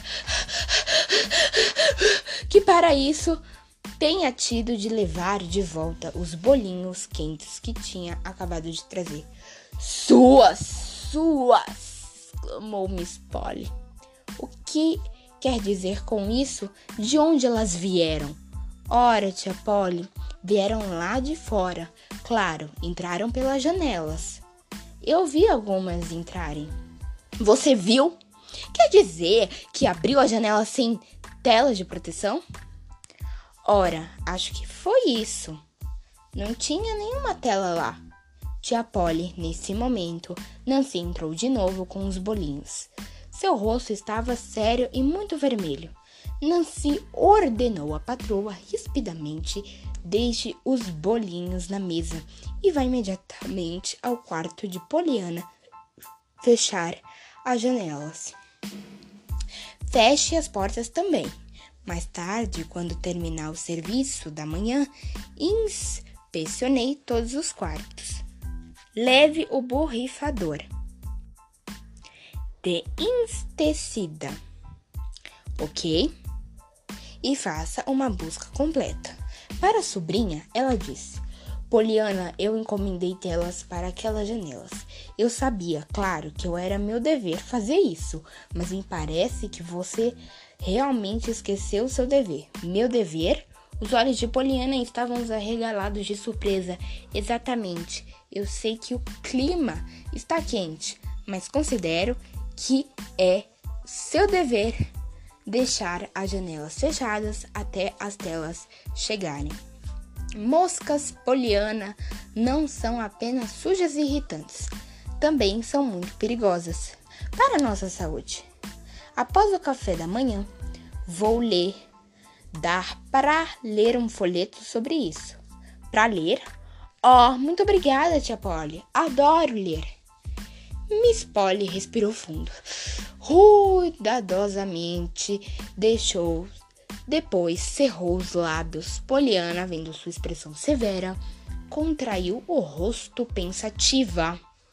É claro que estou chateada por ter esquecido meu dever. Tia Polly desculpou-se timidamente. Não vou mais abrir as janelas. A tia não respondeu e, na verdade, não falou mais nada até o fim da refeição. Depois se levantou, foi até a estante de livros na sala de estar, pegou um pequeno folheto e atravessou a sala novamente até se aproximar da sobrinha. Foi sobre isso que falei. Poliana. Quero que vá para o seu quarto imediatamente e leia tudo. Dentro de meia hora, estarei lá em cima para ver as suas coisas. Poliana, com os olhos na ilustração de uma cabeça de mosca ampliada, muitas vezes exclamou alegremente: Oh, obrigada, tia Polly. No minuto seguinte, saiu pulando, pulando, pulando, animada, batendo as portas atrás de si.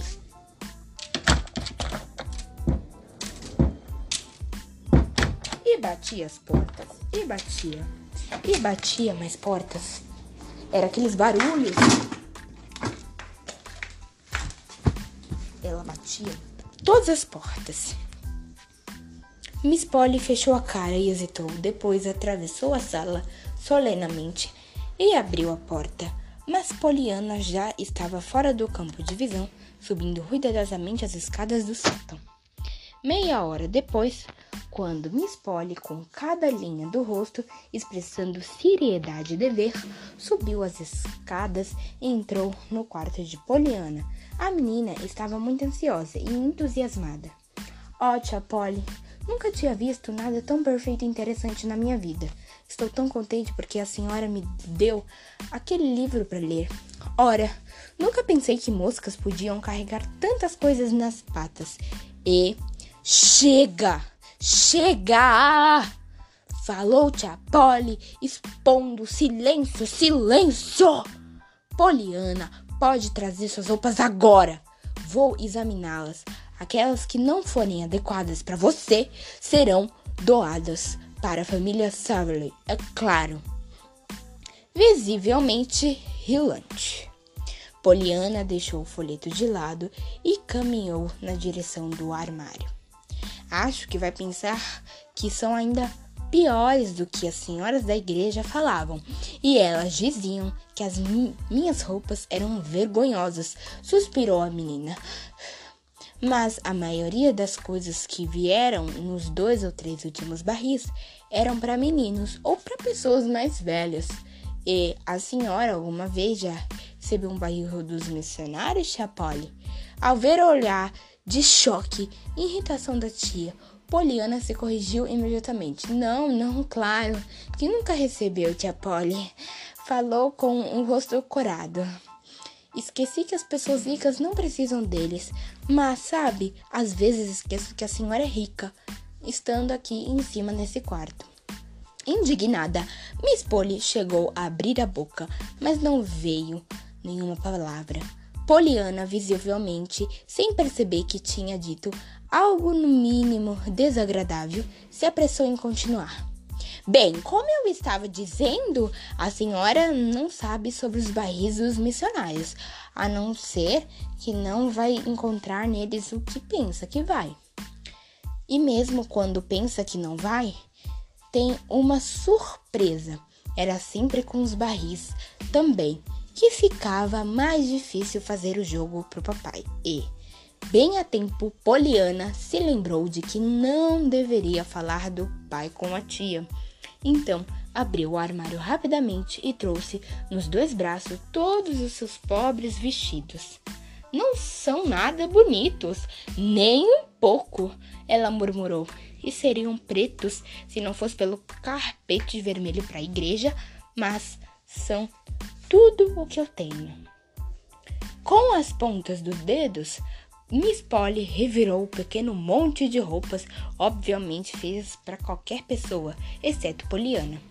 Em seguida, com a testa franzida, abriu as gavetas da cômoda e conferiu as roupas. E conferiu, ela abria e fechava, de baixo remendadas.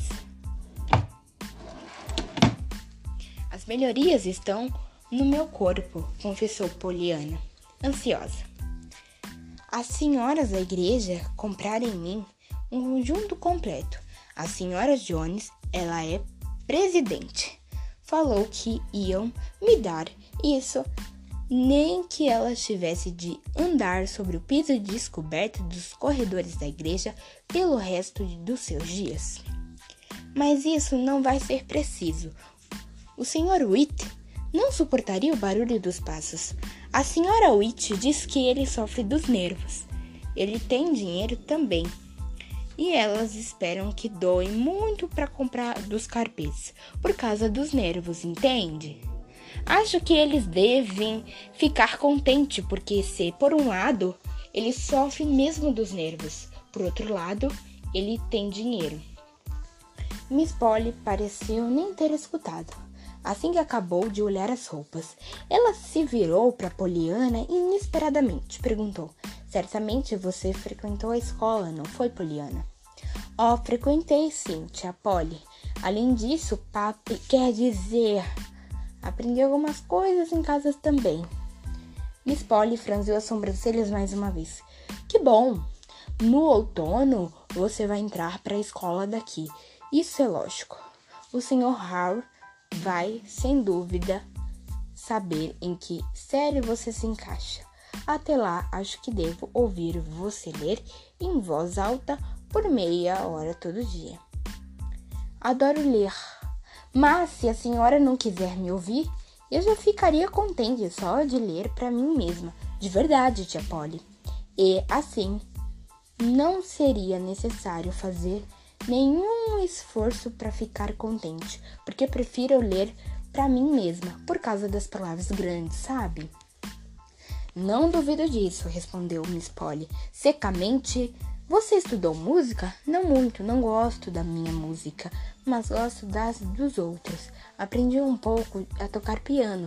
A senhora Grau, ela toca na igreja e ela me ensinou, mas acho que não tenho jeito para isso, tia Polly. É bem provavelmente que não mesmo, observou Miss Polly.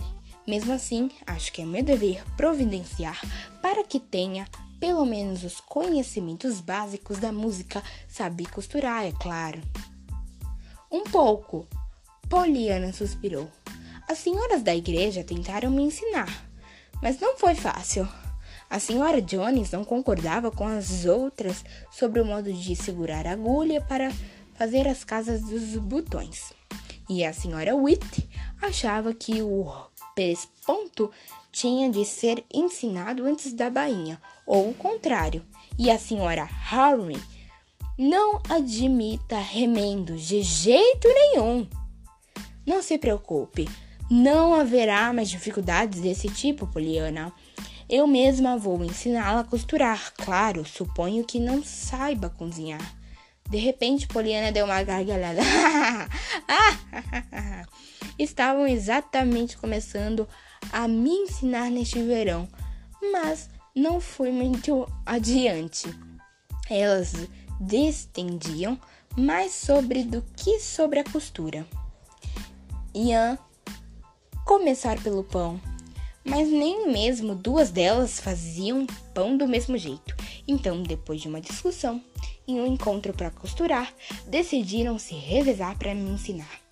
Sempre na manhã por semana, em suas próprias cozinhas, lógico, mas só tinha aprendido a fazer um doce de chocolate e bolo figo quando eu tive de parar tudo. Sua voz ficou muito triste. Doce de chocolate e bolo de figo? Ah, imagino, falou Miss Polly irônica. Acho que podemos remediar isso logo. Ela pensou por um momento, depois continuou devagar. Todas as manhãs, às 9 horas, você vai ler para mim por uma meia hora. Antes disso, usará seu tempo para arrumar seu quarto. Nas manhãs de quarta-feira e de sábado, depois das nove e meia, vai ficar com a Nancy na cozinha, aprendendo culinária. Nas outras manhãs, vai costurar comigo. Assim, suas tardes ficarão livres para música. Vou procurar um professor para você imediatamente concluiu determinada enquanto se levantava da cadeira. Poliana exclamou desapontada. Oh, mas tia Polly, tia Polly, a senhora me deixou nem um pouquinho de tempo para para apenas viver, para viver criança? O que quer dizer com isso? Como se não estivesse vivendo o tempo todo. Oh, é claro que eu estaria respirando todo o tempo que estivesse fazendo essas coisas, tia Polly, mas não estaria vivendo. Você respira sempre que está dormindo, mas não está vivendo. Eu quero dizer vivendo, fazer as coisas que quer fazer, brincar ao ar livre, ler para mim mesma, lógico, subir colinas, conversar com o Sr. Tom no jardim com a Nancy e descobri tudo sobre as casas e as pessoas em todas essas ruas tão legais que vi ontem. É isso que chamo de viver, tia Polly. Apenas expirar não é viver. Miss Polly ergueu a cabeça irritada. Poliana, você é a menina mais incomum que conheço. É claro que terá uma quantidade adequada de tempo para brincar, mas com certeza me parece que se estou querendo cumprir meu dever de garantir que tenha a instrução e os cuidados adequados. Você deve estar querendo cumprir a sua de não deixar que esses cuidados a essas instruções sejam ingradamente dispersados. Poliana pareceu chocada. Ó, oh, tia Polly, mas se algum dia eu pudesse ser ingrata com a senhora, não, eu amo a senhora. E nem é uma senhora da igreja, é uma tia. Muito bem. Então, cuide para não agir com ingratidão, aconselhou Miss Polly, enquanto se dirigia para a porta. E já estava descendo a escada quando uma vozinha trêmula a chamou. Por favor, tia Polly, a senhora não me disse quais das minhas coisas queria dar para as outras pessoas. Tia Polly deu um suspiro impaciente. Um suspiro que subiu direto para os ouvidos de Poliana. Oh, Nancy, que feio dizer isso. Por quê? Porque não é nome bonito como os outros. Sabe, eu fui a primeira filha e a mamãe ainda não tinha começado a ler histórias que tinham pessoas com nomes bonitos. Mas eu adoro Nancy simplesmente porque é você, declarou Poliana. Ora, bem, imagino que você ia adorar a Clarice Mabelle. Do mesmo jeito, retrucou Nancy. E eu ia ficar bem mais feliz. Acho esse nome muito chique. Poliana riu. Bom, de qualquer jeito, pelo menos, você pode ficar contente por ser Harpery. Harpery? Isso mesmo, esse nome da senhora Witt. A expressão sombria no rosto de Nancy se transformou imediatamente num sorriso largo. Ora, como você é engraçada, quer saber? Não, não vou nunca mais ouvir Nancy e deixar de rir. É mais, acho que estou contente. Ela fez uma pausa e olhou pensativa para a menina. Diz: Miss Poliana quer dizer que estava fazendo aquele jogo ainda agorinha? Sobre eu ficar contente porque meu nome não é Raspberry. Poliana franziu a sobrancelha, depois soltou uma risada. Isso, Nancy, é isso!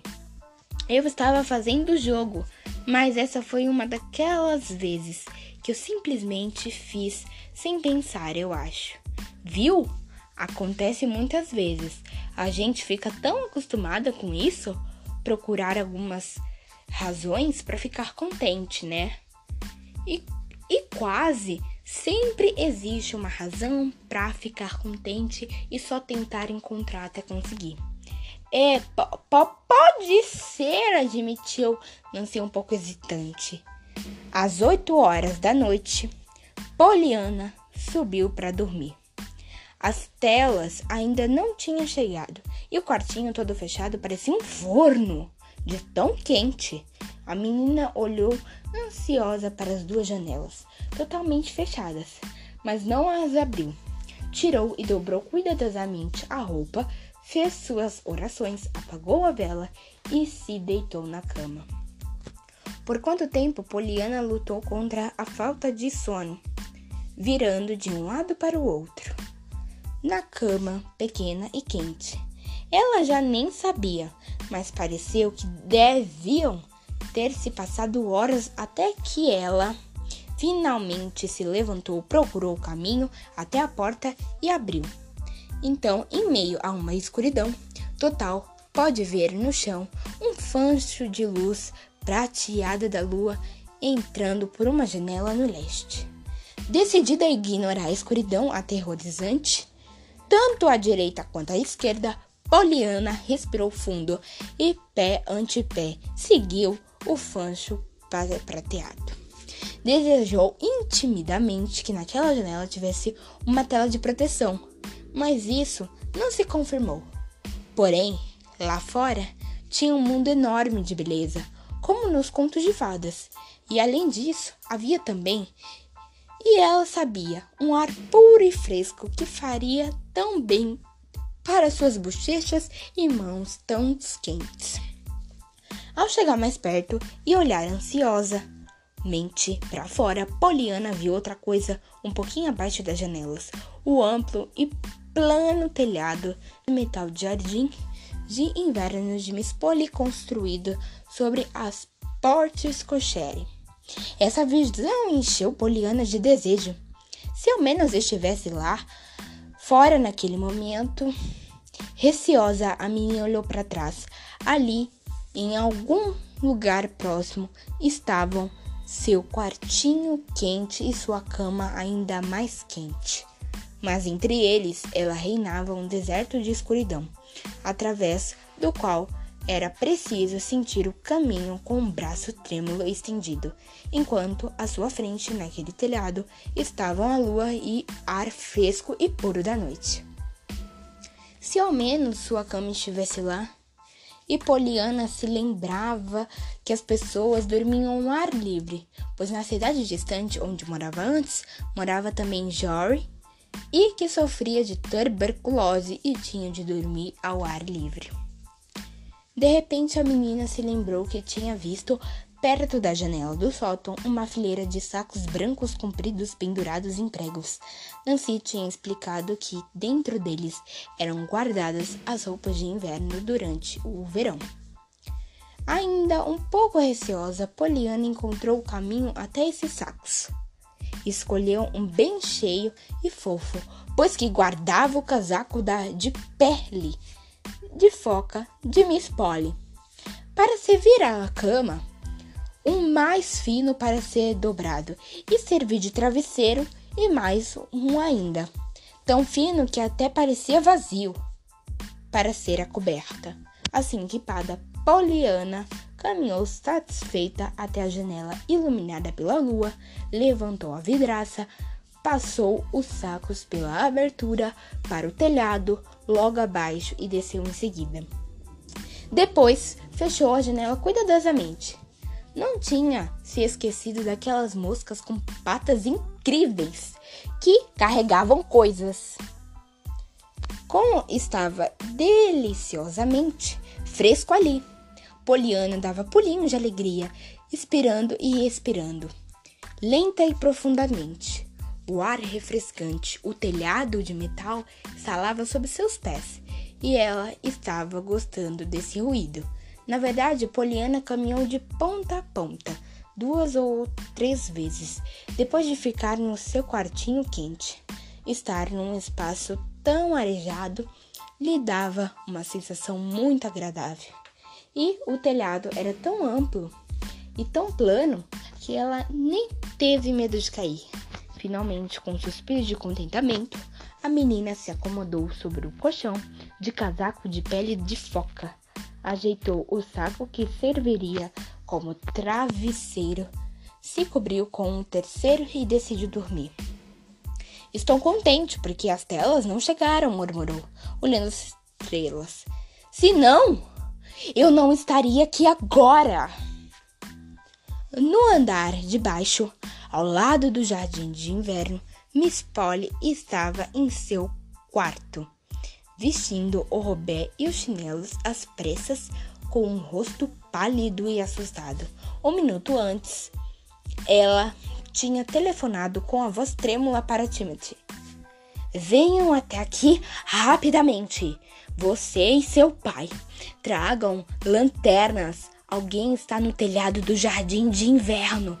Eles devem ter subido pela trilhiça ou por algum outro lugar. E é lógico, pode entrar na casa pela janela no leste do sótão. Já entrei a porta, já tranquei que dá para o solto, mas apressei-me. Venham depressa agora, agora, agora! Algum tempo depois, quando Poliana já estava quase adormecendo, foi surpreendida pela luz de uma lanterna e um trio de exclamações de espanto. Abriu os olhos e viu Timothy no topo de uma escada perto dela, o velho Tom atravessando a janela e sua tia através dele espiando. Poliana, o que significa isso? gritou tia Polly. Poliana, o que significa isso? gritou tia Polly. Poliana piscou os olhos solenemente, solentos, e se sentou.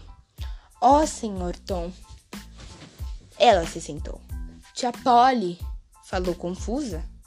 Não fiquem tão assustados. Não estão com turbulose como Joel. Não acontece que eu estava tão quente lá dentro, mas fechei a janela, tia Polly, para as moscas não levarem aquelas coisas com germes lá para dentro. Timothy desapareceu de repente, escada abaixo. O velho Tom, com quase a mesma rapidez, entregou sua lanterna para Miss Polly e seguiu o filho. Miss Polly mordeu o lábio com força e esperou os homens desaparecerem. Depois falou severamente: Poliana, entregue essas coisas para mim imediatamente e venham até aqui, por favor, agora. Já. Um pouco depois, ela exclamou enquanto voltava para o sótão, com a lanterna na mão e Poliana ao seu lado.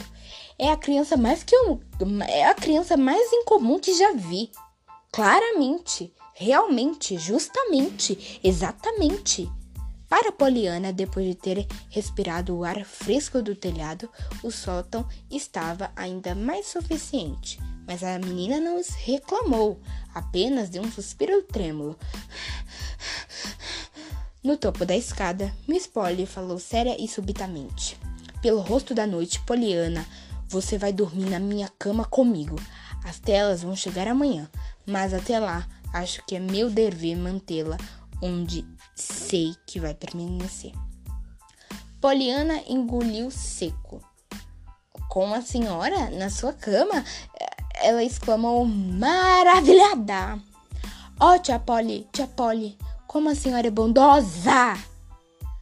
Como tem sentido vontade de dormir com alguém alguma vez? Alguém próximo, entende? Não uma das senhoras da igreja. Com elas eu já dormi. Ó, oh, confesso, estou contente porque aquelas telas não chegaram no, no meu lugar. A senhora não ficaria. Hã? Hã? Hã? Poliana falou apressadamente. Não houve resposta. Miss Polly estava se dirigindo para o quarto a passos largos. E para falar a verdade, estava se sentindo estranhamente impotente. Pela terceira vez, desde a chegada de Poliana, Miss Polly estava castigando a menina. E pela terceira vez, ela se surpreendia pelo fato de que seu castigo estava sendo tomado como uma recompensa especial por mérito. Não era à toa que estava se sentindo estranhamente imponente. E aí, leitores e leitoras, vocês estão gostando? Vocês gostaram desse capítulo? Eu simplesmente amei.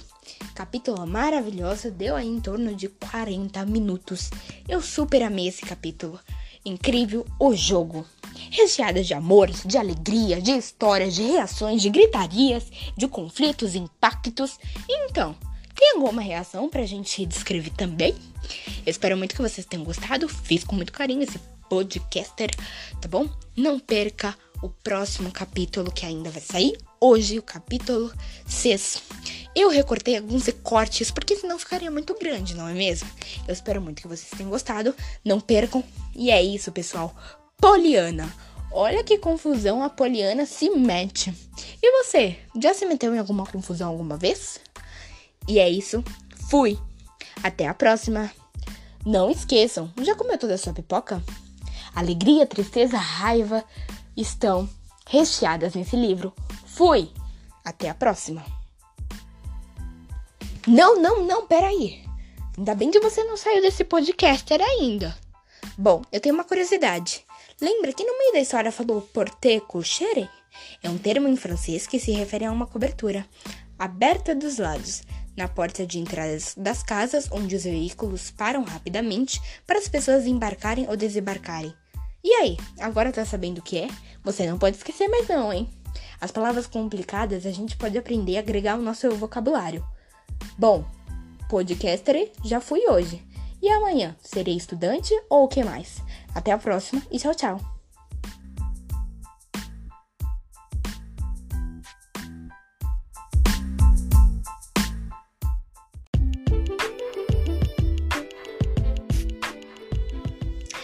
Fala galerinha, leitores, como é que vocês estão? Sou estudante podcaster e eu vim gravar o capítulo 8 para vocês. Eu estou animada porque, ó, olha o tanto de episódios que nós já conseguimos gravar. Daqui a pouco a gente vai chegar no capítulo 10. Eu amo gravar histórias. Vocês amam? Pois eu amo. Então agora vamos para o capítulo 8. Poliana faz uma visita, pega sua pipoca e venha comigo, não vamos demorar quase duas horas de podcaster. Eu amo, simplesmente amo, tá? O tanto que a gente já gravou, o tanto que a gente já explorou, amor. Então, vamos parar de enrolação, não é mesmo? E vamos comigo. Capítulo 8. Poliana faz uma visita. Hoje eu vou contar essa história de uma forma é, bem empolgante e interessante. Não é mesmo? Porque alegria e tristezas estão recheadas nesse livro e também claramente da Eleanor H. Potter. Então não podemos perder nada, nem um pedacinho, porque é muita ação, é muito acontecimento, não é mesmo? Então venha comigo. Poliana faz uma visita. Não demorou muito para que a vida na prosperidade Hagrid entrasse na rotina de novo. Embora não fosse exatamente a mesma rotina de que Miss Polly tinha determinado inicialmente. Poliana costurava, lia em voz alta, aprendia culinária, tudo isso é verdade. Mas a menina não dedicava a nenhuma dessas atividades o tempo planejado inicialmente para elas. Tinha conseguido mais tempo para apenas viver, como ela mesmo definia. Quase todas as tardes, das 14 às 18 horas, eram dela para fazer o que quisesse, contanto que não quisesse fazer certas coisas previamente proibidas por tia Polly. Talvez a questão aqui seja saber se todo esse tempo de lazer era para Poliana descansar do trabalho ou para tia Polly descansar de Poliana. Sem dúvida, enquanto os primeiros dias de julho se passavam, Miss Polly encontrou várias oportunidades para exclamar: Que criança incomum! É muito incomum essa criança. E também, sem dúvida, no final das aulas de leitura e de costura, a cada dia a tia sempre estava um tanto atordoada e completamente exausta. Nancy, na cozinha, se saía melhor. Não ficava atordoada nem exausta. Na verdade, as quartas e os sábados se tornaram dias muito especiais para ela. Não havia crianças na na imediações da prosperidade Hagrid para brincar com Poliana. A casa ficava fora da cidade, e mesmo havendo outras casas não muitas distantes, não haviam nelas meninas ou meninos com idades próximas à de Poliana. No entanto, isso não parecia perturbá-la nem um pouco. Não, não me importa de jeito nenhum, tinha explicado para Nancy. Já fico feliz só de andar por aí e ver as ruas e casas e observar as pessoas. Amo as pessoas. Você também, Nancy? Bom, não posso dizer que sim, pelo menos em todas, respondendo sim sem maiores explicações. Na maioria das tardes, de clima agradável, Poliana pediu uma, um fico grata, mas esperava-se que fosse caldo de cordeiro hoje. Poliana pareceu um pouco confusa. Como? Achei que era frango que a senhora queria quando traziam galera, falou. O quê? O quê? A mulher doente perguntou assustada. Ah, nada não. Poliana logo se. Não tem importância. Falei isso porque Nancy disse que a senhora ia querer frango quando alguém trouxesse geleia e quando de cordeiro ou quando alguém trouxesse frango. Mas talvez seja o contrário e Nancy confundiu. A Nancy se ergueu até ficar sentada em posição ereta, coisas que raramente fazia, embora Poliana não soubesse disso. Afinal, Miss Atrevimento, que é você? perguntou. Poliana riu, divertida. Ó, oh, esse não é o meu nome, senhora Sorry. Estou contente por isso também lá ser pior que Herbert, não ia. Só Poliana, Wit, sobrinha de Miss Polly, Harry, e vim morar com ela. É por isso que estou aqui com a geleia agora. Durante a primeira parte da explicação de Poliana, a mulher doente tinha se sentado mais erreta e demonstrando interesse mas após a referência à geleia, ela se recostou no travesseiro novamente com indiferença. Está bem, obrigada. Sua tia é muito gentil, com certeza, mas meu apetite não está muito bom nessa manhã. E eu queria mesmo era caldo de. Interrompeu a frase de repente e, e em seguida mudou bruscamente o assunto. Não dormi nada essa noite, nem um minuto. Oh, quem me dera eu também não tivesse dormindo. Poliana exclamou enquanto colocava geleia sobre uma mesinha e se sentava confortavelmente na cadeira mais próxima. Perdemos muito tempo dormindo, não acha? Perder tempo dormindo? resmungou a doente. Sim, quando a gente podia estar vivendo, entende? É uma pena que não podemos viver durante a noite também. Mais uma vez, a mulher se sentou mais ereta na cama. Ora, você é uma mocinha surpreendente. Vá até aquela janela e abra a cortina, ela ordenou. Quero ver como você é. Poliana se levantou, mas sorriu um pouco incomodada. Ó oh, céus, ó oh, céus!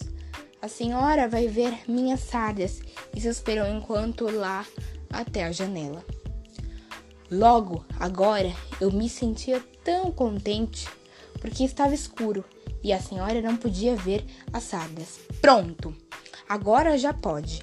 Ó, oh, Poliana fez uma pausa e depois assumiu uma expressão animada, enquanto voltava para a cadeira. Estou tão contente porque quis me ver, pois agora também posso ver a senhora. Não me disseram que era tão bonita. Eu? Bonita? Zumbou a mulher amarga. Ora, é mesmo, não sabia disso? Perguntou Poliana. Não, eu não sabia, retrucou a doente com voz rude. A senhora Sol tinha 40 anos. Desses passos, 15 estão ocupadas desejando que as coisas fossem diferentes, que não sobrou tempo para apreciar as coisas como elas realmente eram. Oh, seus olhos são grandes e pretos, e seus cabelos também é tão preto e cacheados, murmurou Poliana. Amo cachos. Isso é uma das coisas que vou ter quando for pro céu. E suas bochechas estão coradas, coradas. Ora, senhora Sol, a senhora é bonita. Tinha de ver isso quando se olhasse no espelho.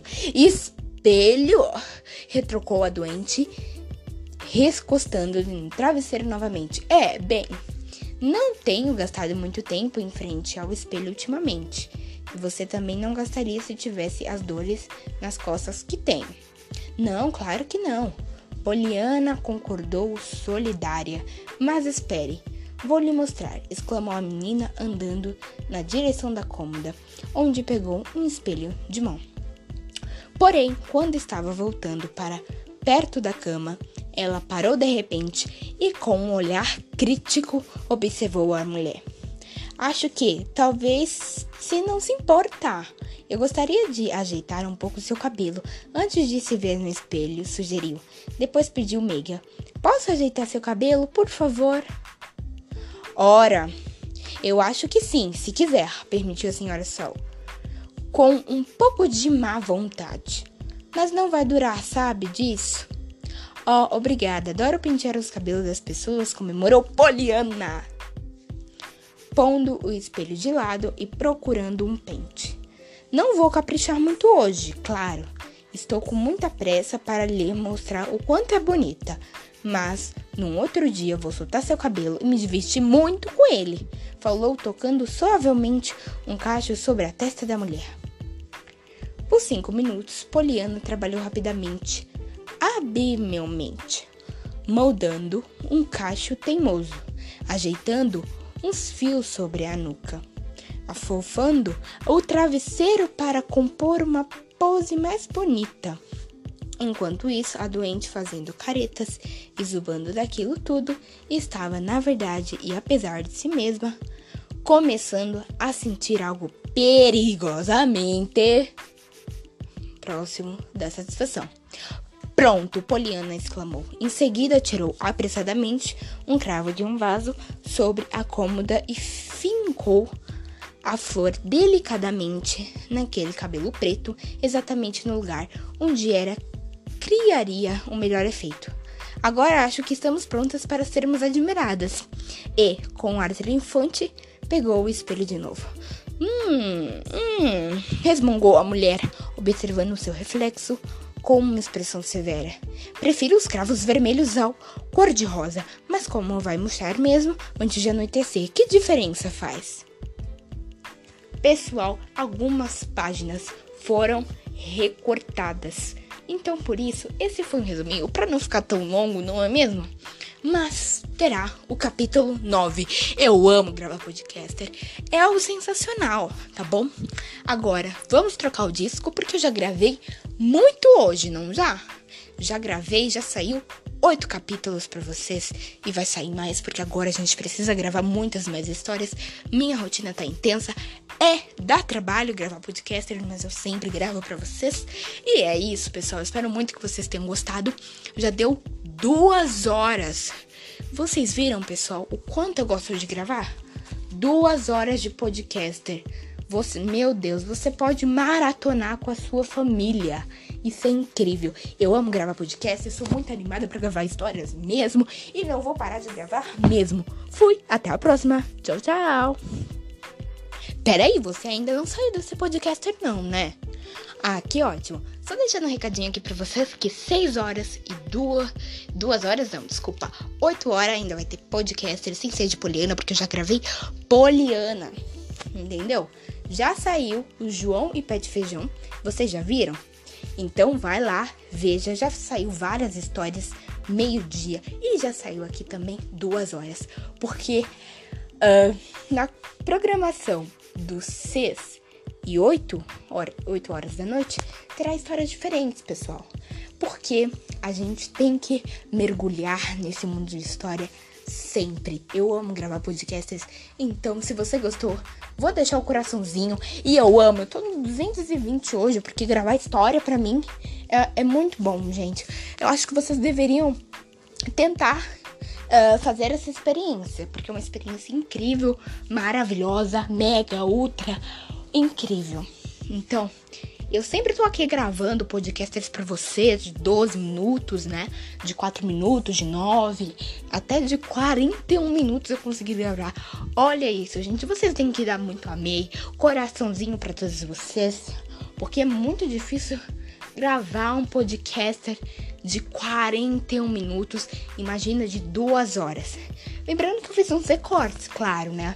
Das páginas e também, uh, por exemplo, no sábado passado, pessoal, do dia 22 do 8, eu tinha gravado uh, do capítulo de Poliana mesmo. Gravei exatamente quatro capítulos, tá bom? E hoje eu gravei dois capítulos intensos e longos mesmo. Então é isso, fui. Já acabou essa pipoca? Já comeu? Já assistiu? Então bora maratorar outras séries. Obrigada por assistir e obrigada por estar aqui. Fui!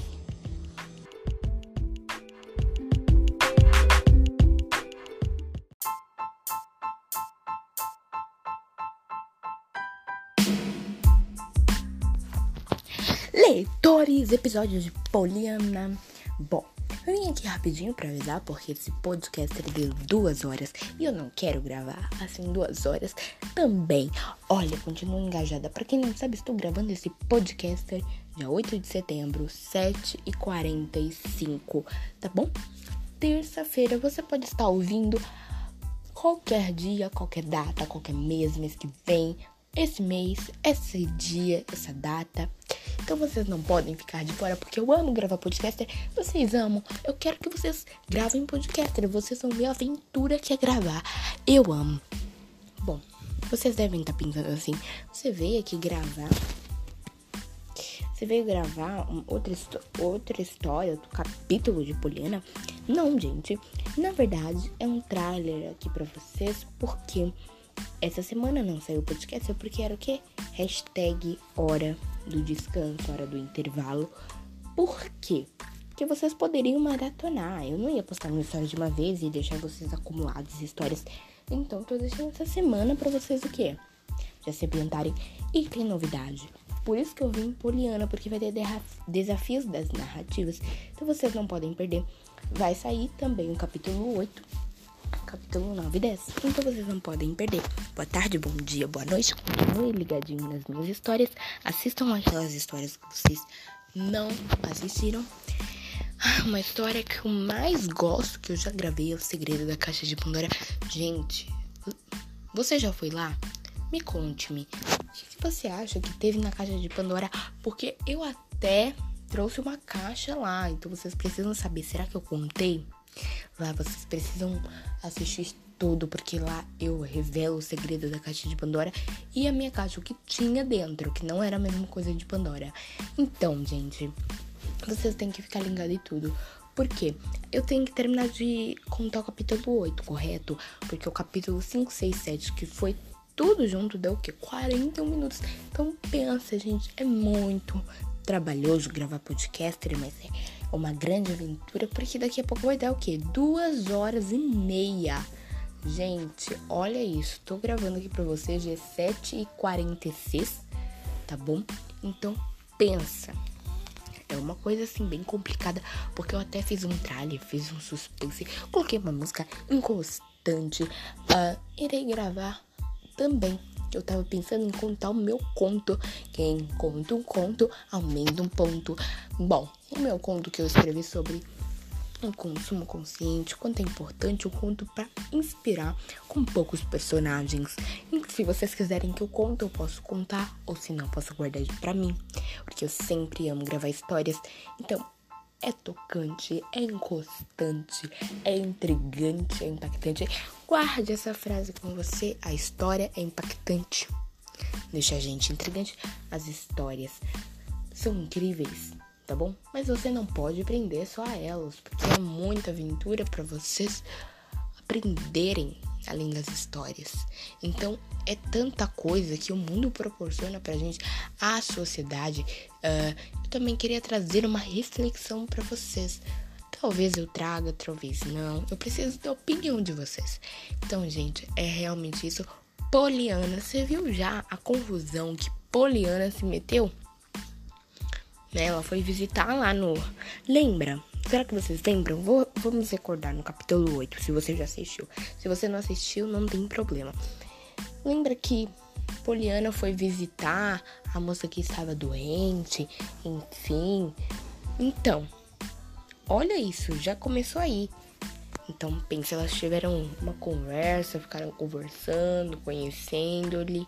Então, isso é muito importante. Essa índole, essa, essa conectividade com os personagens é muito bacana, porque, gente, é super incrível, né?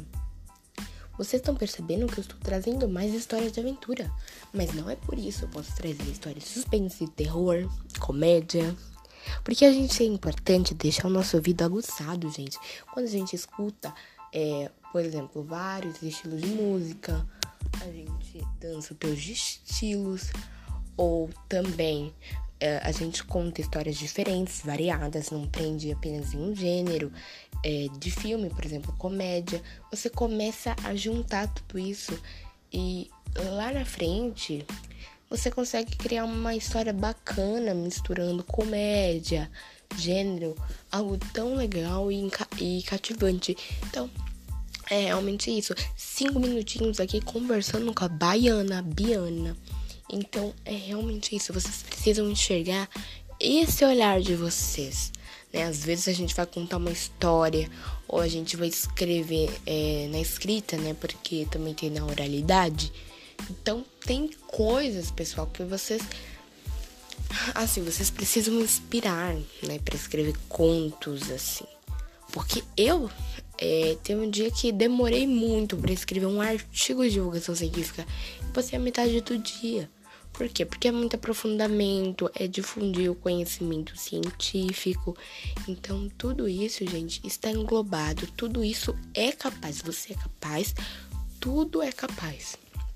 Então, é, às vezes eu procuro na internet histórias, ou às vezes eu tenho aqui uma pauta, ou às vezes eu conto, né? Porque o desafio das narrativas que terá dia 12, dia 13 é, vai ser eu contar uma história improvisada, sem ter pensado nada nos personagens, no enredo, enfim, já dei um spoiler para vocês. Então é realmente isso, vocês precisam é, cativar o que vocês mais gostam, tá bom? Porque vale a pena a reflexão, tá? Não só se preocupar é, com o meio tecnológico que estamos vivendo. Por que eu tô dizendo isso? Porque é importante a gente entender, a gente fazer, a gente criar Porque quando você fica apenas preso na tecnologia e não pensa no consumo consciente, na sustentabilidade, como é que o mundo vai viver, né?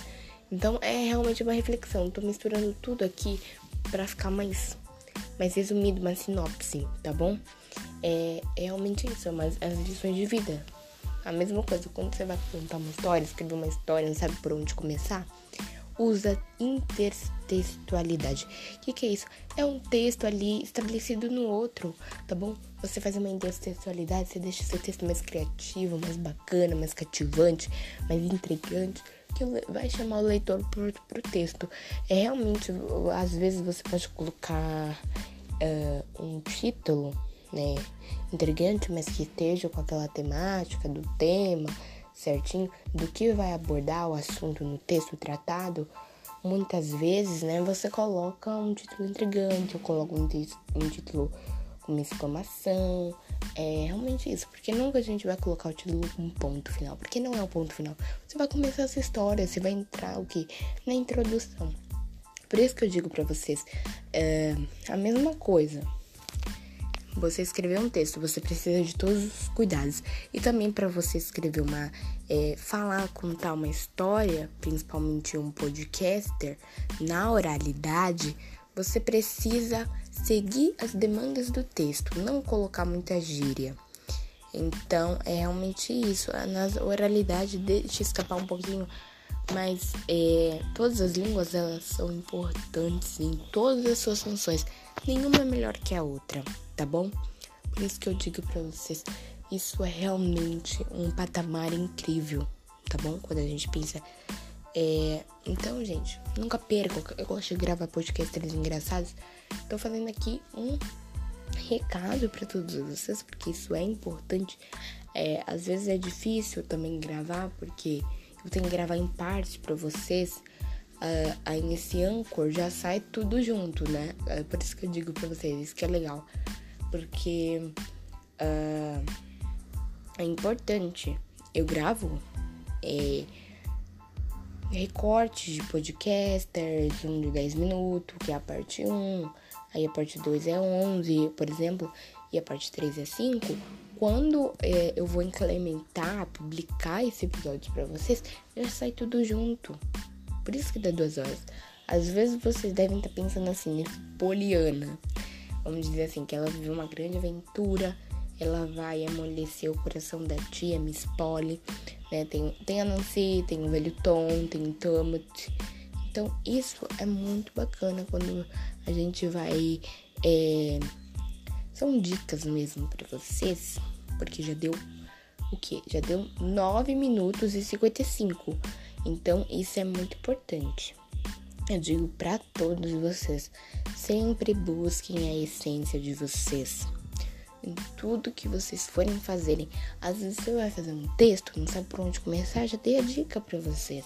Façam o texto certinho, bonitinho. Aquele texto criativo que usa bastante intertextualidade. Não precisa exagerar, mas a, a, a pessoa ela vai gostar. Nossa, foi criativo. Ela pegou um texto, colocou dentro dela do texto dela. Então isso é bacana, isso é importante. Boa tarde, bom dia, boa noite, leitores. Espero que vocês tenham gostado dessa conversa, um bate-papo muito bacana. Uh, vocês podem pensar, olha, eu, eu gosto de escrever histórias, contos, é um exemplo. Você aí que está ouvinte, você é o ouvinte do meu podcast, é leitor, telespectador, enfim, todos que me acompanham. Eu gravo esse podcast porque dá muito trabalho, mas é uma coisa que eu gosto, uma coisa que eu amo, que é uma coisa que me sinto bem, que a pessoa ela coloca tudo para fora e realmente isso é isso. Posso trazer até mesmo reflexões para vocês, não só narrativas, desafios das narrativas, né? Uh, posso trazer reflexões, mil reflexões, porque isso é importante, o nosso bate-papo. É, então pensar, ah, não, é meio difícil de entender. Quando a gente. Uma coisa muito legal é fazer reflexões, é refletir, é escrever breves reflexões que expressam clareza, objetividade. O que, que essa reflexão quer me passar? O que, que essa obra, esse filme, é, tanto faz, um livro, né, quer passar para mim? Que mensagem, né, que transmite? Ou será que o cenário, a escolha dos personagens traz um bom contexto para aquilo que eu estou lendo, que eu estou vendo, que eu estou assistindo? Enfim, realmente você levantar questionamentos. Então, eu posso trazer até uma reflexão, tá bom? De um filme. Mas, como eu disse para vocês, a reflexão ela vem de dentro, a transformação ela vem de dentro. Então, quando a gente reflete uma coisa, a gente pode mudar nossos hábitos, independente de algo. Realmente isso. Porque eu escrevi um conto para o que mudar, inspirar, né? Mudar ou inspirar o hábito. Depende, porque cada pessoa ela vai. Uh, como é que eu posso dizer? Meu, te meu, meu tempo já tá estourando aqui. Cada pessoa, pessoal, uh, vai contar de maneira diferente. Vocês já viram uma pessoa, por exemplo, uh, conto da Chapeuzinho Vermelho. Vamos dizer assim, Chapeuzinho Vermelho é muito interessante essa história. É, então, vocês acham que se você contou uma história, você acha que a pessoa vai contar de um, é, do mesmo jeito? Aí você pode me dizer, sim, mas será que a entonação é a mesma? Imagina, outra pessoa ela pode, é, às vezes tem uma exclamação, ela pode gritar mais alto ou não, pode gritar mais baixo, pode fazer umas entonações igual que eu faço. Cada um conta história diferente. Cada um grava um podcaster diferente, sempre seguindo a sua essência, o que sabe fazer. É isso. Então é uma conversa séria, é uma conversa importante pra gente ter. Por isso que eu digo que é uma conversa. Ah, por que você está gravando isso? Porque é, é um conjunto de ideias que eu quero trazer para vocês, que é para vocês refletirem. Se vocês quiserem, eu posso trazer minha reflexão, meus contos. Além disso, vai de vocês, né? Porque às vezes alguns não gostam, outros gostam. Então isso eu preciso saber, tá bom? Uh, tenho mais um minutinho para falar com vocês, porque o tempo vai dar 15 minutinhos, senão esse podcast vai ficar duas horas e. Um, como assim? 30 minutos, né? Que essa é a meta alcançada.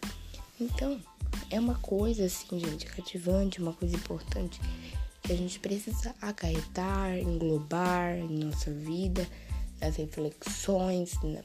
É realmente isso. Por exemplo, uma fábula dá um ensinamento, né? uma moral da história. Então, cada um vai ter um jeitinho especial de começar sua história, de desenvolver sua história, começar sua conclusão, sua reflexão. Então, hum, pode pensar, eu vou ter que estourar meu tempo, porque eu quero englobar esse bate-papo. Pode pensar, pessoal. É, é, vamos lá. Quando você tá escrevendo uma. está escrevendo uma reflexão, aquele patamar, você quer um patamar incrível, criativo, é aquele. aquela nomenclatura, vamos dizer assim, o que, que acontece? Vocês vão precisarem de de um apoio, às vezes, né, um artigo de divulgação científica, vocês precisam, não precisam inventar, né? Vocês precisam pesquisar, é muito profundamente cientistas, às vezes tem um biólogo, bioquímico, enfim, tanto faz. Vocês podem acarretar isso para sua vida, tá bom? Às vezes foi uma experiência que vocês tiveram e gostaram bastante, e isso é muito legal correto, é muito uh, cativante até. É cativante, isso, tudo isso é muito importante. Eu espero muito que vocês tenham gostado desse bate-papo, porque foi um bate-papo diferente. Porque essa semana não ia ter podcaster. Então, uh, como eu disse pra vocês, até a próxima. Já deu 8 horas e tchau.